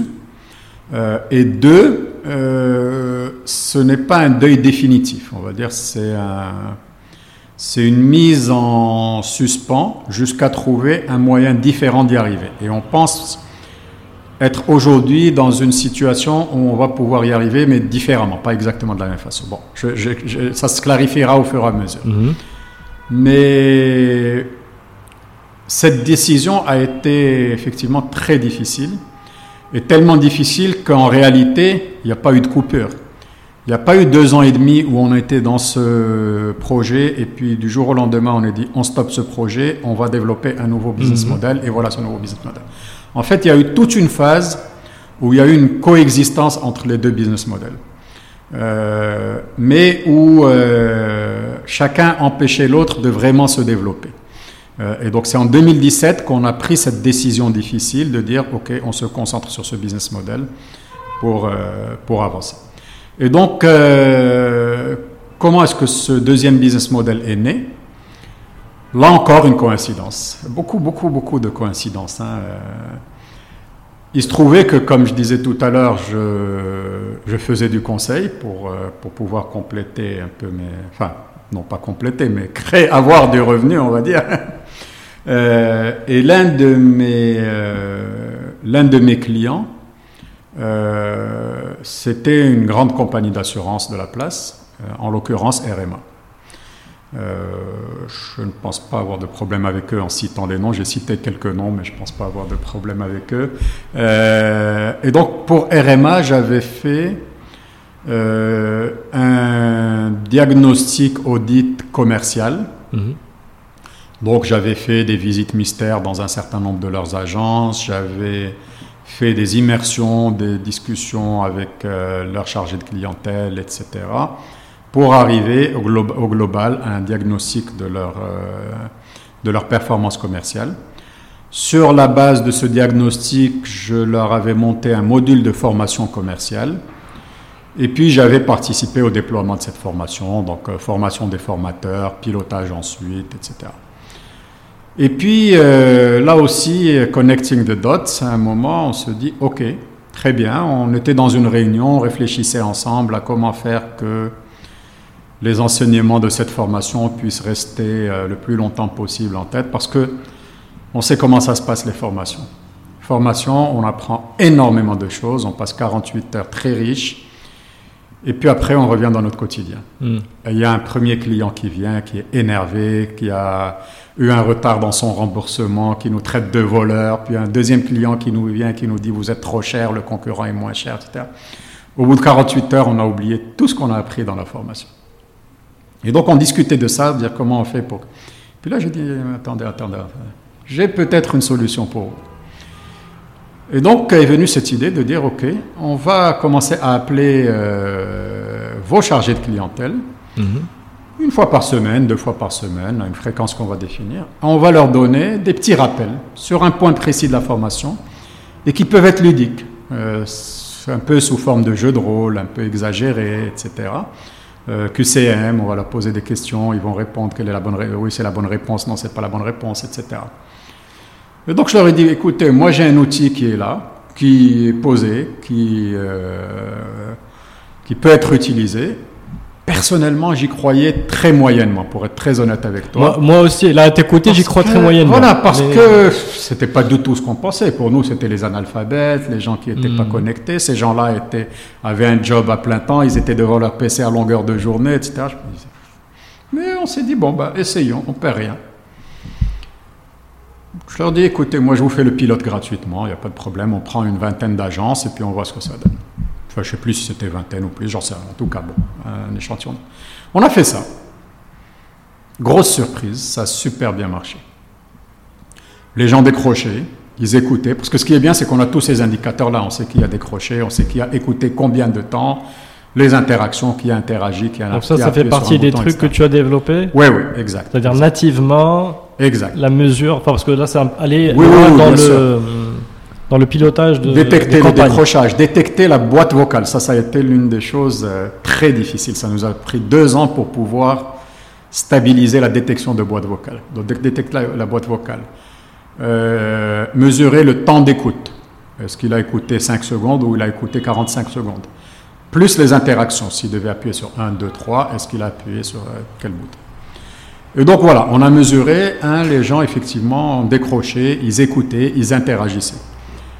Les animateurs commerciaux de, donc de la compagnie d'assurance nous disaient, oui, on a vu vraiment une évolution, les gens apprennent, les gens retiennent, les gens... Euh. Donc ça a été une super euh, réussite. On a décidé de déployer. Je peux faire un parallèle? Bien sûr. Avec, euh, avec une app digitale. Est-ce que c'est la même chose ou encore mieux, parce que je vais aller dans ton sens pour le coup, encore mieux peut-être que par la voix, c'est encore mieux. Parce que c'est plus intimiste, euh, c'est plus engageant. Oui. Pardon. Alors, beaucoup quand on parle de. Quand on va voir aujourd'hui. Alors, pour te dire tout de suite, ce use case, on, on le vend très peu aujourd'hui, je t'expliquerai pourquoi. Mais les quelques on le présente quand même quand on fait nos présentations. Les quelques fois où on présente ça à, certains clients, souvent ils nous disent Oui, nous on a déjà des plateformes de e-learning.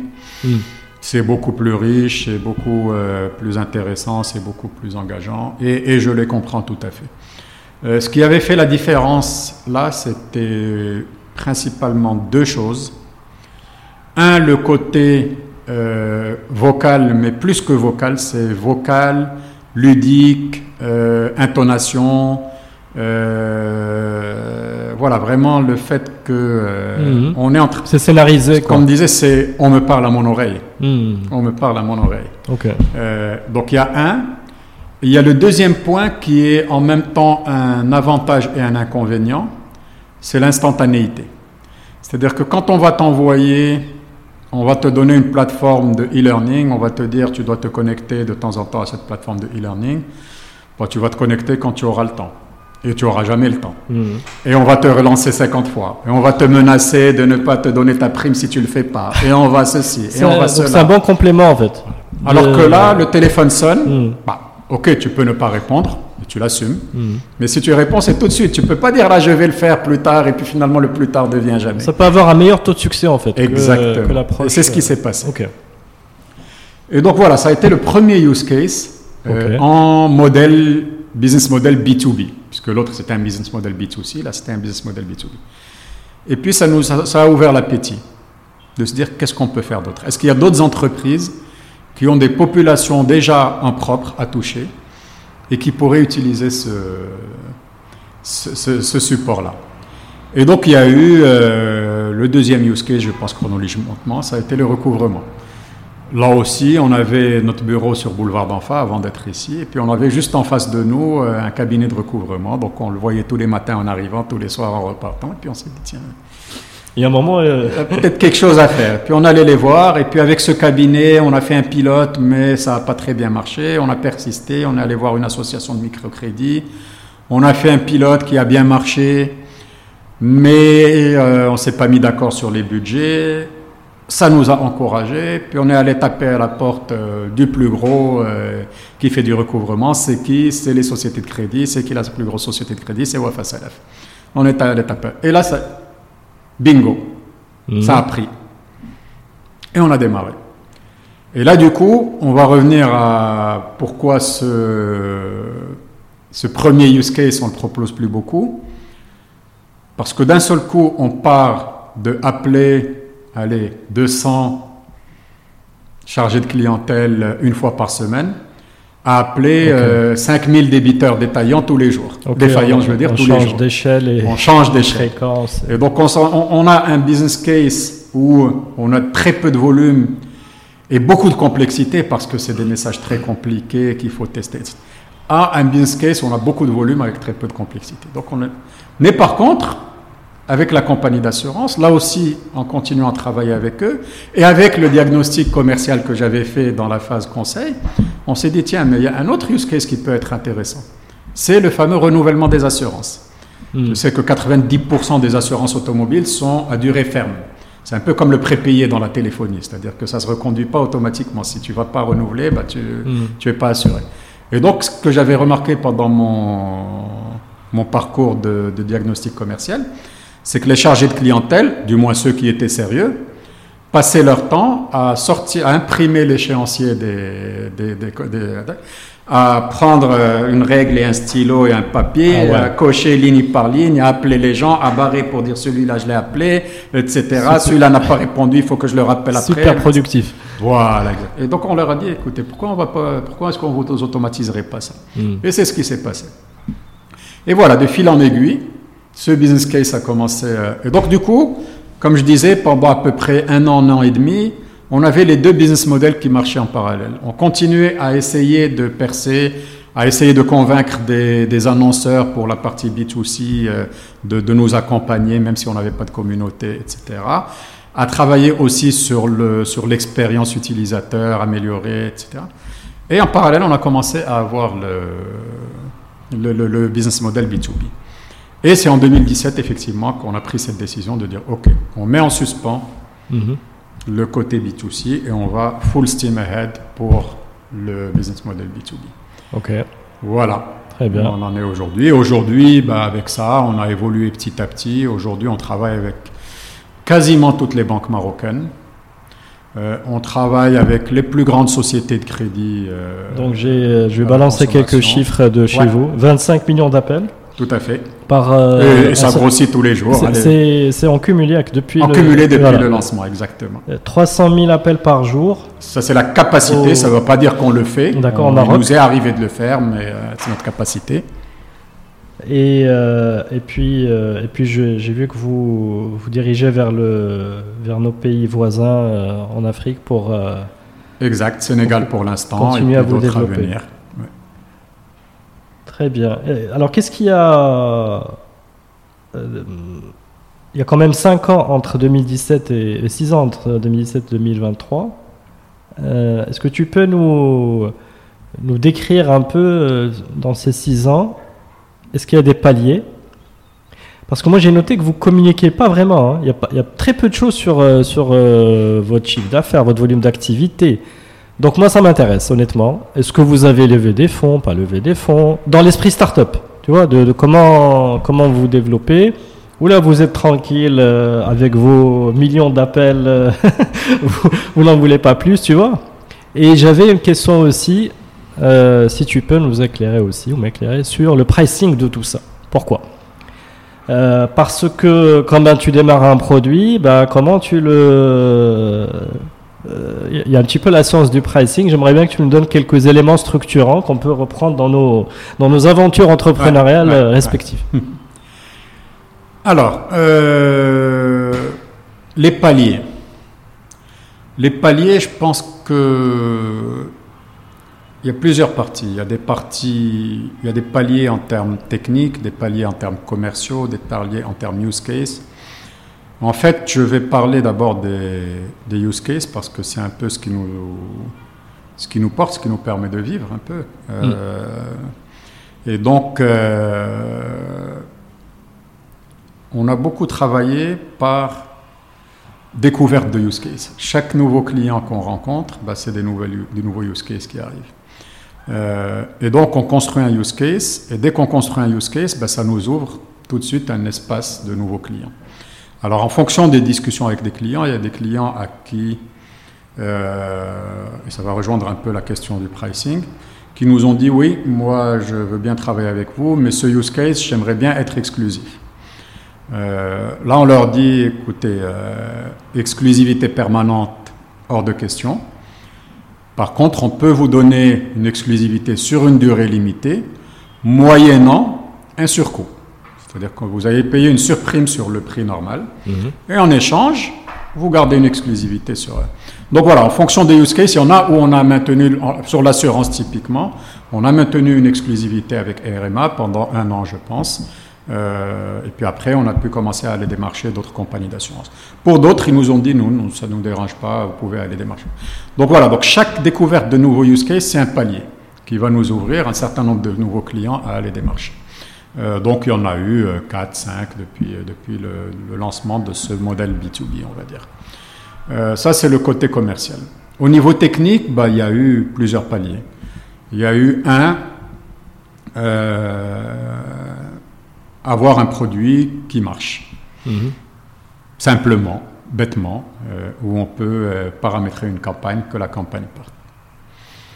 Deux, il a fallu avoir un produit qui est sécurisé. Parce qu'on gère des données personnelles, il y a une réglementation, on a des, des clients qui sont des banques, des sociétés de crédit, etc. Ça ne veut pas dire que ce n'était pas sécurisé avant, mais il a fallu verrouiller ça, démontrer ça, etc. Euh, ensuite, il a fallu sécuriser, non pas en termes de protection de données, mais en termes de disponibilité. Euh, on n'avait pas envie qu'un jour euh, il y ait une coupure d'électricité dans notre local, parce qu'on avait nos mmh. serveurs dans nos bureaux, et que du coup la campagne d'un client ne puisse pas partir. Donc on a dû, on est passé à la duplication des, passer sur le cloud, des infrastructures. on dit. En fait, on n'est pas en cloud, on est quand même dans, sur des infrastructures physiques, mmh mais on a, elles sont dupliquées. Donc on a une infrastructure dans un data center et une autre dans nos bureaux. D'accord. Euh, donc ça permet de, vraiment d'être redondant et d'avoir un taux de disponibilité maximal. Euh, les paliers aussi, c'est euh, les équipes. passer de deux personnes à huit personnes aujourd'hui, donc ça s'est fait. Donc ça veut dire aussi des bureaux. On était jusqu'à il n'y a pas longtemps, hein, encore jusqu'à il y a 6-7 mois, on squattait dans un bureau de quelqu'un de la famille qui n'utilisait pas, qui nous mettait à disposition gratuitement. Et ce n'est que depuis quelque temps qu'on a pris un bureau. Donc voilà, les paliers, il y en a eu. euh, que ce soit au niveau commercial, au niveau technique, au niveau humain. Au niveau financement, on n'a jamais levé. Ok. On n'a pas levé. Euh, on, a, on a fait deux,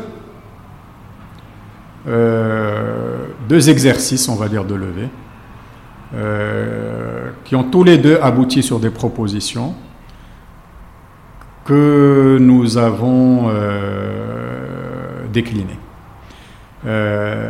pour plusieurs raisons. En fait,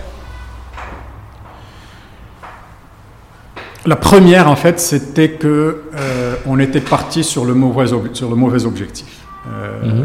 On était dans une phase où on commençait à gagner un petit peu d'argent, pas beaucoup, mais un tout petit peu.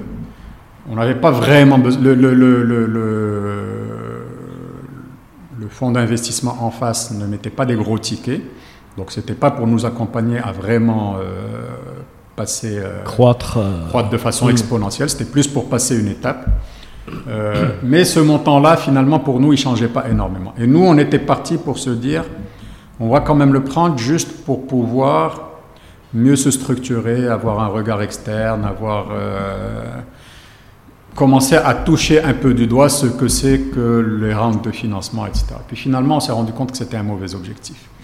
Euh, que finalement, nous, soit on avait besoin de l'argent et on le prenait, soit on n'en avait pas besoin et c'était. Donc ça veut dire qu'il faut faire une grosse levée, première levée, c'est ça que ça veut dire? nécessairement, non? Pas nécessairement. Alors après, je me suis beaucoup posé les questions et en fait, euh, alors je vais peut-être finir d'abord le, mhm. deuxième, le deuxième round et puis ensuite on y reviendra.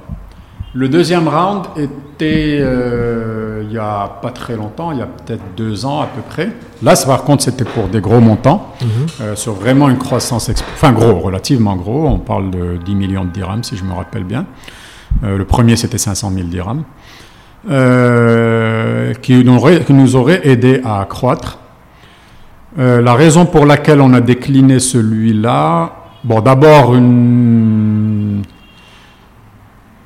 un non-alignement, non pas sur la valo, mais sur les termes euh, contractuels, en termes de sécurité, etc. Euh, mais surtout le fait qu'on n'était pas encore très clair sur euh, notre stratégie de développement euh, d'autant plus que moi, donc comme, je ne sais pas si on l'a précisé, mais la partie euh, où j'étais à la RAM, c'était GoMobile existait en même temps. Mmh, mmh. C'est-à-dire qu'en fait, j'ai quitté la RAM, ça fait à peine huit mois maintenant. Donc c'est Samy qui gérait ici GoMobile. Moi, je l'accompagnais de loin, euh, mais donc je n'étais pas à plein temps. Et donc ce fait-là que je n'étais pas à plein temps faisait que je ne me sentais pas très à l'aise. Mmh. D'ailleurs, il y a certains fonds d'investissement qui refusent de financer mm. des startups où le fondateur n'est pas là à plein temps. Eux avaient accepté, mais moi, à la réflexion, je m'étais dit que c'était pas très honnête vis-à-vis de moi et vis-à-vis d'eux. Donc, euh, donc on a on a décliné. Et puis après, euh, donc je suis, j'ai décidé. Donc suite, c'était l'une des raisons aussi, c'est de se dire il va falloir maintenant qu'on a atteint justement un palier.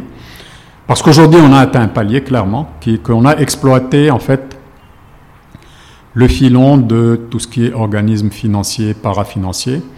il va falloir aller chercher d'autres choses. Donc, on est arrivé à un palier, et donc, là, je me suis dit, il va falloir que je revienne. Enfin, on, a décidé ensemble avec Samy qu'il fallait que je revienne pour qu'on puisse ensemble travailler sur le palier suivant.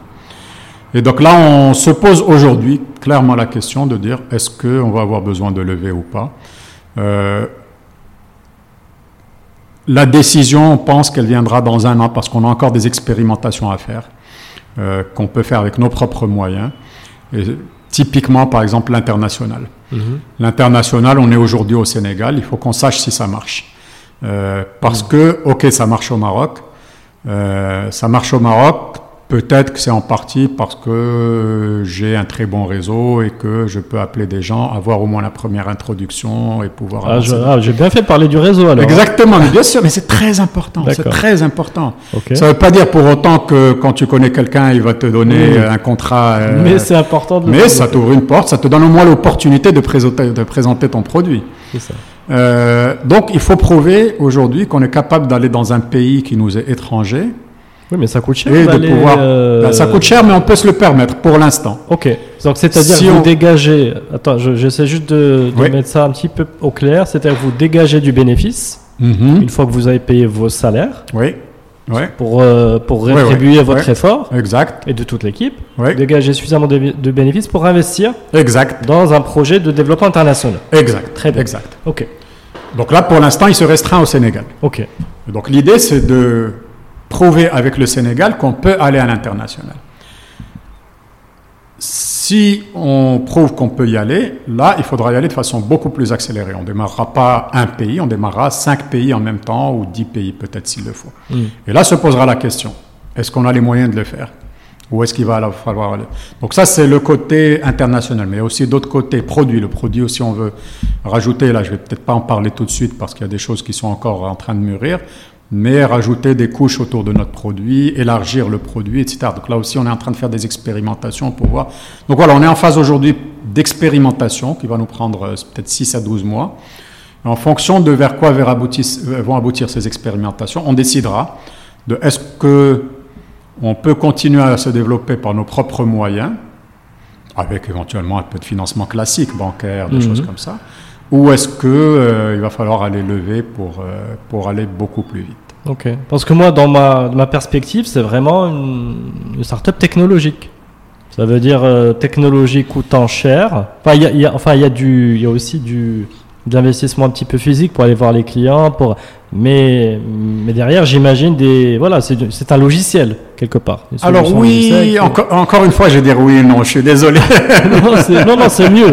On comprend mieux, on comprend mieux quand. Alors la technologie, ça. euh, moi j'ai, il y a une des choses qu'on m'a dit au tout début quand j'ai démarré avec l'entrepreneuriat, euh, on m'a dit to succeed in entrepreneurship, you have to be in love with the problem, not with the solution. Mhm. La technologie, ce n'est qu'un moyen. Ce n'est qu'un moyen. Derrière, qu'est-ce qu'on veut résoudre avec ça? Alors c'est vrai que bon, c'est facile à raconter comme ça, mais dans la réalité, pour nous en tout cas, c'est aller en sens inverse. On a créé la technologie, après on a trouvé des utilisations. Mm. Mais ce dont on se rend compte, c'est qu'aujourd'hui, quand on va voir nos clients, finalement, on va les voir nous, au-delà de la technologie, en tant que personne. Et quand on va discuter avec eux, ils nous reconnaissent à nous euh, notre euh, expertise, notre réactivité, notre. je donne des exemples très simples, très simples. Aujourd'hui, on a, on enregistre des messages vocaux. Ah, depuis euh, 10 ans qu'on fait ça, mais disons 6 ans qu'on fait ça euh, pour, pour le compte de nos clients, on a développé certains réflexes sur le comment enregistrer ce message vocal, quelle intonation, est-ce qu'il faut un petit bruit de fond ou pas, est-ce qu'il faut enregistrer en studio ou pas, est-ce qu'il faut... Il y a certaines choses qu'on a apprises. Euh, on a développé des, des expériences sur la durée du message, sur euh, le type d'interaction. Est-ce qu'il faut une interaction avec cinq choix ou avec deux choix? Mm. Euh, Donc il y a un certain nombre d'expertises qui s'est développée au-dessus de la couche technologique. Euh, et je pense, je suis persuadé que chez nous, euh, que ce soit au Maroc ou ailleurs en Afrique, c'est quelque chose de très important. Et en fait, on se compare souvent à... au Maroc, on est les seuls à proposer cette solution, mais en Europe, en Amérique du Nord, il y en a plein qui font ça. C'est un marché qui existe déjà? Oui, oui, qui existe en Europe, en Amérique du Nord. Euh, Ah ouais. Ils appellent ça des robocalls. Euh, Ok. Mais on se rend compte qu'il y a de grandes différences. Mhm. Première différence, c'est que ces robocalls, ils sont en text-to-speech. C'est-à-dire que vous n'enregistrez pas un message, euh, vous écrivez un message, et puis Ah un oui, robot qui la va venir- voix, la voix euh, Voilà. mécanique. Enfin, Voilà. Alors voix- ça, ça Mm. a un avantage, c'est que on peut personnaliser beaucoup plus, on peut euh, être beaucoup plus, même pas plus, plus rapide, je dirais pas ça, parce On que n'a pas. enregistrer c'est rapide Attends, aussi. on n'a pas envie. On n'a pas envie de, de, répondre à ce, a- type de voix. En fait, ça a deux inconvénients. Mhm. Ça a deux inconvénients. C'est qu'en Europe, quand quelqu'un répond à ce robocall, au bout de 5 secondes, il raccroche. Mhm. 90% des gens, parce qu'on a beau avoir fait beaucoup de progrès en intelligence artificielle, la voix synthétique reste quand même reconnaissable. Donc au bout de 5 secondes, il raccroche. Ça, c'est un. Deuxièmement, le text-to-speech, il peut marcher pour le français, pour l'anglais, pour l'espagnol, mais va faire un text-to-speech pour Derija, pour le Wolof, pour mm. euh, ça, on peut pas. Et donc, c'est un peu les deux grands avantages qu'on a sur cette partie text-to-speech. Euh, la deuxième chose, par rapport à, on est en train de prendre beaucoup de temps, hein, par rapport à ces, euh, à ces opérateurs internationaux, c'est la proximité avec nos clients à nous. C'est que ces opérateurs internationaux sont, comme tu dis, dans une approche de, voilà, il y a une plateforme, vous vous connectez dessus, vous cliquez ici, là, là, là, là, votre campagne elle part, merci, au revoir, et vous nous payez à la fin du mois ou là vous rechargez avant de, avant de faire vos opérations. On, a aussi cette possibilité. En fait, nous, chez GoMobile, on a trois moyens d'accéder à, nos services. Mhm. On a les web services, donc les clients peuvent interfacer directement leur système d'information. Donc le CRM peut-être? Le CRM par mhm. exemple peut venir faire directement des appels à notre euh, web service et donc générer à partir de là les campagnes. On a la plateforme donc, euh, quelqu'un peut se connecter à la plateforme, euh, paramétrer sa campagne et envoyer. Et puis, on a ce qu'on appelle le mode manager. C'est-à-dire que notre client va nous appeler, va nous dire je veux faire une campagne demain, va nous envoyer sa base soit par mail, soit sur un serveur FTP, soit d'une façon ou d'une autre. Et puis voilà, on va lui envoyer sa campagne. Et puis, donc, c'est-à-dire qu'on a des conseillers qui sont ici en back-office qui sont en train de traiter ça. On s'est rendu compte que 90% de nos clients, c'est comme ça qu'ils veulent fonctionner. Et là aussi, on se retrouve dans le fameux phénomène du trop moyen dont je parlais tout à l'heure. Mhm. C'est que nos clients, en fait, euh, et ça aussi c'est une grande différence, c'est qu'on parle en général avec les équipes métiers et non pas avec les équipes IT. Euh, on est dans des boîtes au Maroc qui sont assez grandes quand même, les boîtes qu'on cible, c'est quand même des banques, c'est quand même mais qui gardent quand même, euh, qui gardent quand même, on va dire, des complexités qui ne sont pas à la hauteur du potentiel des choses. Je, m'explique. Mm-hmm. Je suis un un responsable marketing dans une société de crédit ou, dans, euh, ou chez une compagnie d'assurance. Je veux monter un projet de, de ça. Je trouve que la solution est intéressante. Si je dois aller parler à l'IT pour qu'ils euh, me mettent en place des interfaces ou là qui m'autorisent dès que le portail dans le firewall de la compagnie. Comment? Ça prend 18 mois. Ça prend 18 mois et je me dis par rapport au potentiel que ça va m'apporter, alors, en Europe, c'est tellement réglementé que de toute façon, le gars, il ne pourra pas le faire. Et de toute façon, ça ne l'embête pas d'aller parler avec l'IT parce que le potentiel est tellement énorme hmm. que, peut-être pas 18 mois pour eux, c'est tellement rodé que ça prend 3 mois, mais le potentiel est tellement énorme qu'il va. Ici, les gens sont un peu entre les deux. Hmm. Le potentiel n'est pas si énorme que ça, les complexités internes sont très grandes, donc les gens veulent des solutions donc pour aller vite, si je comprends bien, pour aller vite, on va vous solliciter, on, va, vous transmettre un fichier de la Exactement. Et puis vous allez. Et ça prendra un projet finalement de trois mois pour avoir un ROI euh, suffisamment, euh, suffisamment. Ce qu'on fait, c'est que progressivement, on démarre comme ça, et puis progressivement après, on va s'asseoir avec les équipes, on dire ok, bah, bah voilà le portail. Maintenant, c'est ce qu'on a fait par exemple avec l'assurance. Là, on est allé même encore plus loin on leur a développé un portail spécifique, un mini CRM, on va dire, pour le renouvellement. Donc c'est des choses qui peuvent venir après, une fois qu'on a construit la relation. Hmm. Et donc ça, c'est ce que, c'est un peu ce qui est notre barrière à l'entrée, euh, qui fait que ces opérateurs internationaux ont du mal à rentrer au Maroc parce que c'est pas dans leur ADN. Eux, ils sont dans une approche purement technologique. C'est voilà la hmm. solution. Vous avez quelques vidéos d'explication qui vous montrent comment l'expliquer, comment l'utiliser à vous de vous débrouiller. C'est du plug and play, mais pas vraiment exact, quoi. Exact. Ok. Voilà. très intéressant. Moi, je vais petite mini parenthèse parce que j'ai parlé de votre solution euh, à quelqu'un qui est plutôt dans le monde des écoles ils avaient besoin d'informer les, les, parents de, de, de quelques événements. et voilà, je vais parler de. Donc voilà, j'espère que ça va aboutir parce que c'est un peu le début de la même histoire. Hein, parce que vous, vous êtes sur des verticales. Euh, Exactement. Entre guillemets, qui, qui ont besoin de cette solution, mais, mais il y en a d'autres. Exact. Et, je voulais, euh, je voulais, si tu permets, finir sur le pricing. Juste. euh, parce que elle est, elle est cette chaîne de cette chaîne de valeur de de de, de la- de l'appel. Je crois que, que- juste pour comprendre, hein, juste pour comprendre, ce que l'appel va va coûter le, le coût de l'appel euh, téléphonique, Yak, Mhm, c'est ça. mhm, Donc, mhm, euh, mais, euh, mais après, qu'est-ce qu'il y a? Est-ce que c'est le, la majorité, entre guillemets, du coût de revient, plus après, euh, vous, Mhm, avez, mhm. euh, vous avez les coûts de la, la- de la- de la solution Euh, alors, alors le pricing, en fait, je vais, je vais parler en théorie, puis après je vais passer à la pratique Ouais. pour nous. Parce qu'en théorie, il y a plusieurs façons de faire du pricing.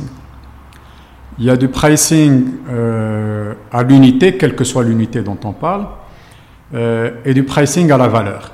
Disons les deux grosses. euh, donc, euh, pricing à l'unité, c'est je te dis, euh, je te vends euh, 1000 parutions publicitaires, par exemple, si je suis un organisme média ou là, une, un réseau social, je te vends 1000 parutions publicitaires pour un dirham la parution.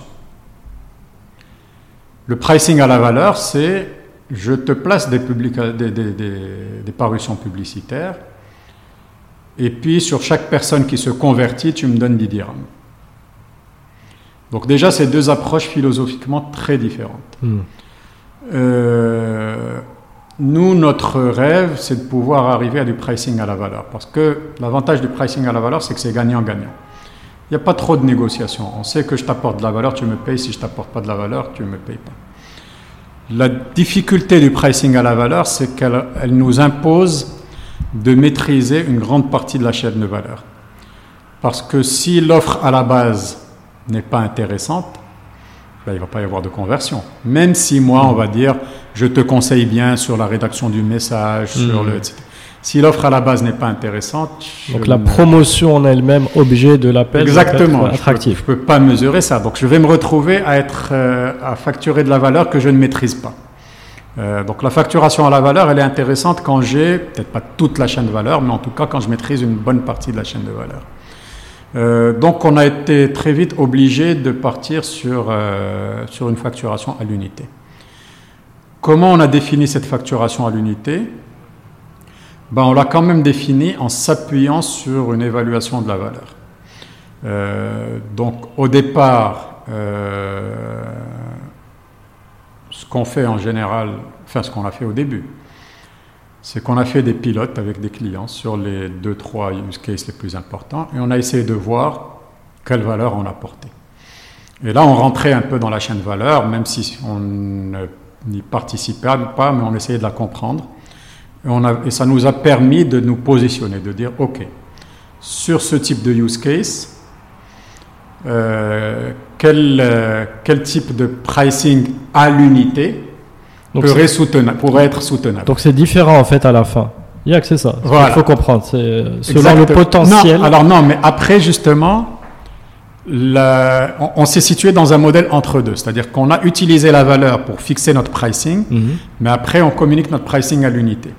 Oui. Euh, Mais voilà. le personnalité aujourd'hui, peut varier dans une fourchette en fonction de, de la- de- du potentiel de valeur. Hmm, Ça, c'est la difficulté qu'on arrive. Aujourd'hui, on perd effectivement des possibilités à cause de ça. Parce qu'à partir du moment où on affiche un pricing à l'unité, c'est très difficile de différencier ce pricing d'un client à l'autre, si ce n'est par des indicateurs clairs tels que le volume. On a une grille dégressive, effectivement. Mhm. Mais des fois, on cale effectivement parce qu'on a des clients pour qui notre solution n'apporte pas autant de valeur que ça. Euh, et donc, elle pourrait marcher si on vendait beaucoup moins cher. Mais on ne veut pas le faire. D'abord parce qu'il y a des coûts quand même derrière. Et puis par, par équité vis-à-vis d'autres clients qui... euh, Et donc aujourd'hui, on s'est fait une raison de dire, OK, cette solution, il y a des use cases pour lesquels elle marche dans ce business model actuel, avec ce pricing actuel, et d'autres use cases pour lesquels elle, ne marche pas, ou en tout cas, elle n'apporte pas suffisamment de valeur, et on l'accepte. Et on dit nous-mêmes aux clients, OK, ce n'est pas la bonne solution pour vous. Très bien. Voilà. Bah écoute, Asma, merci beaucoup. Je vois, je vois l'heure qui file. On peut parler un peu de sport d'endurance? Ah bah avec plaisir. Ah, bah juste, euh, voilà, une. euh, J'ai bon. vu d'ailleurs que le dernier podcast c'était avec euh, ou l'un des derniers en tout oui, cas. avec euh, voilà, demi de Donc tu vois, donc tu vois qu'on rentre dans le. Le sport aussi rentre dans le. Ah tout à fait. hein. sur- surtout dans le, chez l'entrepreneur, C'est presque une, euh, c'est pas, pas, une religion, mais c'est une condition de la l'endurance dont tu parles.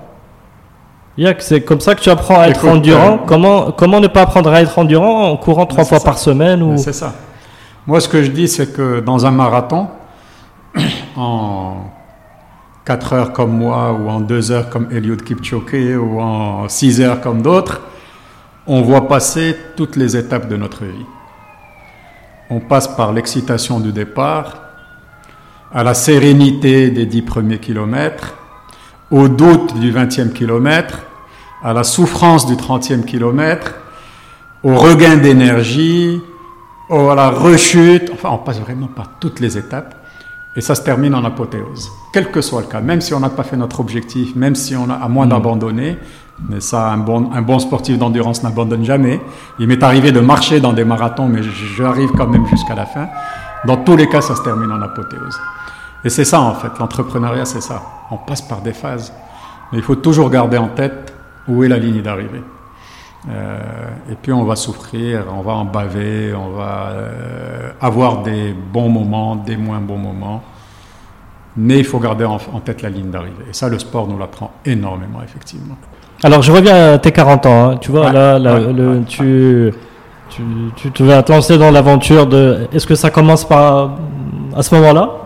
Le sport, tu veux dire? Oui, oui, oui. Et que tu me connectes à ton parcours d'entrepreneur? C'est arrivé pas très loin, c'est arrivé à 2-3 ans d'écart, mais pas nécessairement, c'était pas nécessairement lié, c'était plus euh, un hasard mhm. euh, qui a fait que, ou peut-être pas, maintenant que tu le dis, peut-être que c'est l'âge qui a fait que j'ai voulu ça, et puis c'est l'âge qui a fait que j'ai voulu ça aussi. Mais en tout cas, il n'y a jamais eu de, de, lien conscient entre les deux.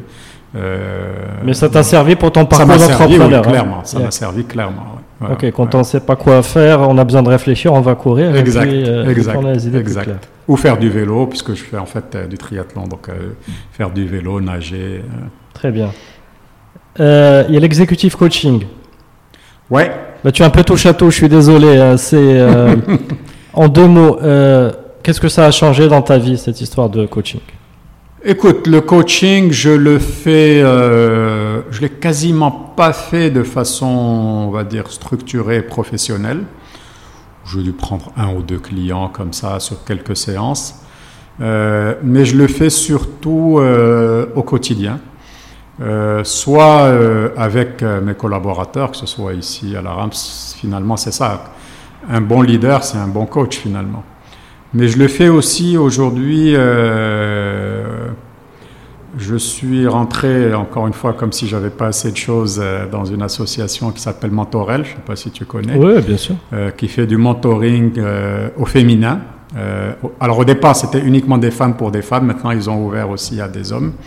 Et donc, dans ce cadre-là, j'accompagne à titre bénévole un certain nombre de, de jeunes ou moins jeunes euh, femmes euh, dans leurs entreprises, euh, soit on leur passe un, aventures, soit entrepreneuriales. On leur passe un grand bonjour. On leur passe un grand bonjour. elles, font, un travail formidable et elles ont effectivement recours à des mentors de ton niveau. Et donc voilà, donc je découvre que tu en fais mm, partie. Mm, exactement, exactement. Et d'ailleurs, on a parlé du sport juste avant. Il y a pense, quelques semaines. Hein, on a fait avec eux une conférence sur le lien entre le sport et l'entreprise, le, sport et le leadership, hmm. voilà, auquel que j'avais animé. très bien, d'accord. Euh, avant de nous quitter, est-ce que tu aurais des, euh, des ressources à nous partager? Euh, Des choses que tu lis, que tu écoutes, qui t'inspirent? Que tu écoutes, j'espère bien. J'écoute. Euh, alors j'ai écouté un moment pour être très honnête avec toi. Je, je, en fait, moi, mes, mes canaux d'acquisition sont très variables. J'ai des périodes où je suis plutôt écoute, d'autres où je suis plutôt lecture, d'autres où je suis rien du tout. Euh, donc là, je suis dans une. C'est vrai que là, je suis dans une période écoute. Donc j'écoute, mais des petites choses, pas des gros. Euh, mhm. Mais, mais j'ai surtout, je suis passé par une période de lecture. Alors, c'est quoi les dernières lectures que j'ai fait du rattrapage? J'ai lu euh, un grand classique qui sont euh, les Seven Habits euh, of Stephen Covey. Mhm. Il y en a un que je viens de conseiller à un de mes collaborateurs qui voulait ce que j'ai lu il y a très longtemps, mais que je trouve très très très bon, qui s'appelle qui s'appelle Who Moved My Cheese? Je ne sais pas si tu connais. Oui, je l'ai pas lu, C'est très court, c'est sous forme d'histoire euh, imaginaire avec des animaux, des petites souris, Ok. mais qui nous montre beaucoup de vérité sur beaucoup d'entreprises qui meurent faute d'innovation. D'accord. Euh, alors, dans le même registre, il y en a un autre qui, est aussi très ancien, euh, qui s'appelle Crossing the Chasm, Mhm. qui là aussi montre comment une entreprise peut être prisonnière euh, et s'auto-censurer en termes d'innovation et que ça peut mener à la, à la ruine, comme c'est arrivé pour beaucoup, hein, euh, pour, Ouais. pour euh, des Kodak, pour des Nokia, pour des, euh, des grands noms qui, qui un jour, un jour furent des grands leaders internationaux et qui sont morts faute d'avoir innové. Ouais, il faut, il faut Donc continuer. voilà, bon, j'en ai d'autres, mais c'est un peu les trois qui, rev- qui me reviennent en tête. Euh, continuer à se réinventer en permanence. En permanence. Ça, c'est même aujourd'hui. D'ailleurs, c'est les discussions. Quand je te disais tout à l'heure, au niveau produit, on veut faire d'autres choses, même Mm. si même si on est relativement jeune. Mais aujourd'hui, ça va très vite. Hein, on peut pas s'endormir sur ses lauriers. Ouais. Ouais. Alors, et euh, parce que tout à l'heure, on parlait de ta capacité aussi, je pense, à connecter des sujets perso avec, euh, avec peut-être des envies peut-être perso avec ton parcours professionnel. Euh, moi, je le connecte à quelque chose de pe- peut-être une pratique quotidienne, Mhm. peut-être hein, quotidienne au sens bon régulière. Ouais, ouais, ouais. Peut-être, hein, tu me dis si je me trompe. C'est-à-dire qu'à un moment, il faut faire un peu le bilan. Euh, pas le bilan euh, annuel, hein, mais le bilan peut-être d'il y a deux semaines, juste pour dire est-ce que je suis, euh, est-ce que, est-ce que j'ai progressé sur cette idée-là, est-ce que, par, on a parlé beaucoup de hasard, hein. Ouais, D'accord, c'est ouais, revenu plusieurs ouais, fois. Euh, travailler le hasard, peut-être qu'à un moment, bon, écoute, euh, je travaille pas assez le hasard là. Peut-être que je vais, je vais faire telle action. Est-ce que tout ce que j'imagine là, le jeu adage, euh, tu le pratiques? Oui, oui. euh, moi, j'ai. Je suis quelqu'un de, en même temps, pas discipliné du tout et très discipliné. C'est-à-dire que je suis incapable d'avoir une routine quotidienne euh, si elle n'est pas euh, cadrée. Euh, je prends le, cas du sport. Il y a des gens qui euh, vont courir trois fois par semaine, une heure, une heure et demie par semaine, qui n'ont jamais fait un semi-marathon, qui n'ont jamais fait un marathon, qui sont très bien, qui courent tranquillement, ils, ils prennent le temps pendant qu'ils courent, comme tu dis, ils réfléchissent, ils résolvent des, pro- ils résolvent des problèmes, etc. Moi, je suis incapable de faire ça. Euh, moi, j'ai besoin d'être inscrit à un marathon ou à un triathlon ou à une course en tout cas, d'avoir un programme que j'ai dessiné, que j'ai mis sur mon fichier Excel où je sais que tel jour à telle heure je dois aller faire telle chose. Et si je n'ai pas ce programme, si j'ai ce programme, je vais le respecter à la lettre. Euh, si j'ai pas ce programme, je vais avoir le programme, mais si je peux aussi avoir le programme mais ne pas avoir l'objectif, je vais pas le respecter à la. Hmm. Parce que il faut que j'ai le programme et que je sache que si je rate cette séance, mon objectif est en péril. Hmm. Et donc là, c'est pareil. Moi, mais après, chaque personne est différente. En fait, la clé, dans le leadership d'ailleurs, c'est de connaître le mode de fonctionnement de chaque personne. C'est de comprendre le mode de fonctionnement de chaque personne. Il ne s'agit pas juste euh, de dire oui, mais les personnes, il faut les incentiver, sinon euh, ils ne vont pas être motivés. Ben, Il y en a qui ne marchent pas comme ça. Hmm. Il y en a qui ne marchent pas à l'incentive. Il y en a qui marchent à croire en un projet. Euh, D'autres qui, marchent en euh, tu me donnes un plan, je l'exécute. D'autres qui marchent effectivement, tu me donnes un objectif et tu me rémunères si j'atteins l'objectif. La clé, c'est de, c'est de vraiment comprendre qui tu as devant toi et, et qu'est-ce qui, qu'est-ce qui clique pour lui. Hmm. Euh, voilà, on est tous différents et heureusement. Très bien. Pour revenir à la chance, juste une petite parenthèse, moi, je, des gens, beaucoup de gens autour de moi, euh, quand ils parlent de un tel a vraiment réussi, machin, etc. Ouais, mais lui, il a juste eu un coup de chance. euh, il était quelque part, il a rencontré un tel, et puis euh, ils ont discuté, puis ça a abouti sur ça. Je dis ouais, bon, ouais, c'est un coup de chance. Mais juste, euh, je t'informe de quelque chose, c'est qu'avant de rencontrer un tel dans un événement, Il est allé à 200 autres événements où il a rencontré personne. Et Donc oui, la chance. Mais la chance, ben, un, il faut la provoquer. Et deux, il faut la saisir une fois qu'elle passe, parce qu'il aurait pu passer devant cette rencontre, et puis euh, il se serait vu, il se serait séparé, il se serait rien passé. Donc la chance, oui, mais euh, il faut la chercher, et puis une fois qu'elle est là, il faut la saisir. Très bien. Merci beaucoup, Asman. Merci à toi. Je te vraiment, j'ai pas vu le temps passer là, ça fait quand même. On a pris, le, on a pris le temps. Je t'avais prévenu. On a pris le temps. Euh, donc, merci beaucoup pour le temps que voilà, tu m'as accordé. On a, on a, on est rentré vraiment en profondeur. Et puis, euh, bon vent pour Go Mobile. Hein. Merci beaucoup. Je me rends compte. Merci à toi. Merci à toi parce que bon, tu nous as partagé avec nous beaucoup de choses, euh, de l'aventure, des choses très intéressantes parce que je trouve vraiment que c'est euh, que c'est pris par l'angle pas que technologique, c'est pris aussi par l'angle des enjeux business et marketing, etc. Donc ça fait que je pense que vous créez beaucoup de valeur avec, avec Go Mobile. Et puis vous êtes au début de l'aventure, c'est-à-dire que, Inch'Allah, ça va, ça va avoir beaucoup d'impact. Pour arriver à l'impact euh, que tu recherches aussi depuis le début, c'est vraiment arriver. Euh, on va revenir avec le rêve le 2014, c'est que Hadak l'agriculteur, il va recevoir euh, finalement le bon conseil au bon moment. entre parenthèses, on est en pleine discussion en ce moment avec le ministère de l'Agriculture sur des choses à faire dans ce sens-là. C'est pour ça que je te disais, on va y arriver, mais pas de la même façon. Voilà, bah, très bien. Bah, comme quoi, on y arrive toujours. Merci infiniment. Merci à toi. Bravo. Et à très bientôt. C'est un plaisir. À bientôt. À très bientôt. Et eh bien, vous tous qui nous écoutez, euh, n'hésitez pas à, voilà, vous informer sur GoMobile, peut-être à l'utiliser pour dans, dans vos approches commerciales et marketing. Je pense que c'est très intéressant. Et puis à très bientôt pour un prochain épisode.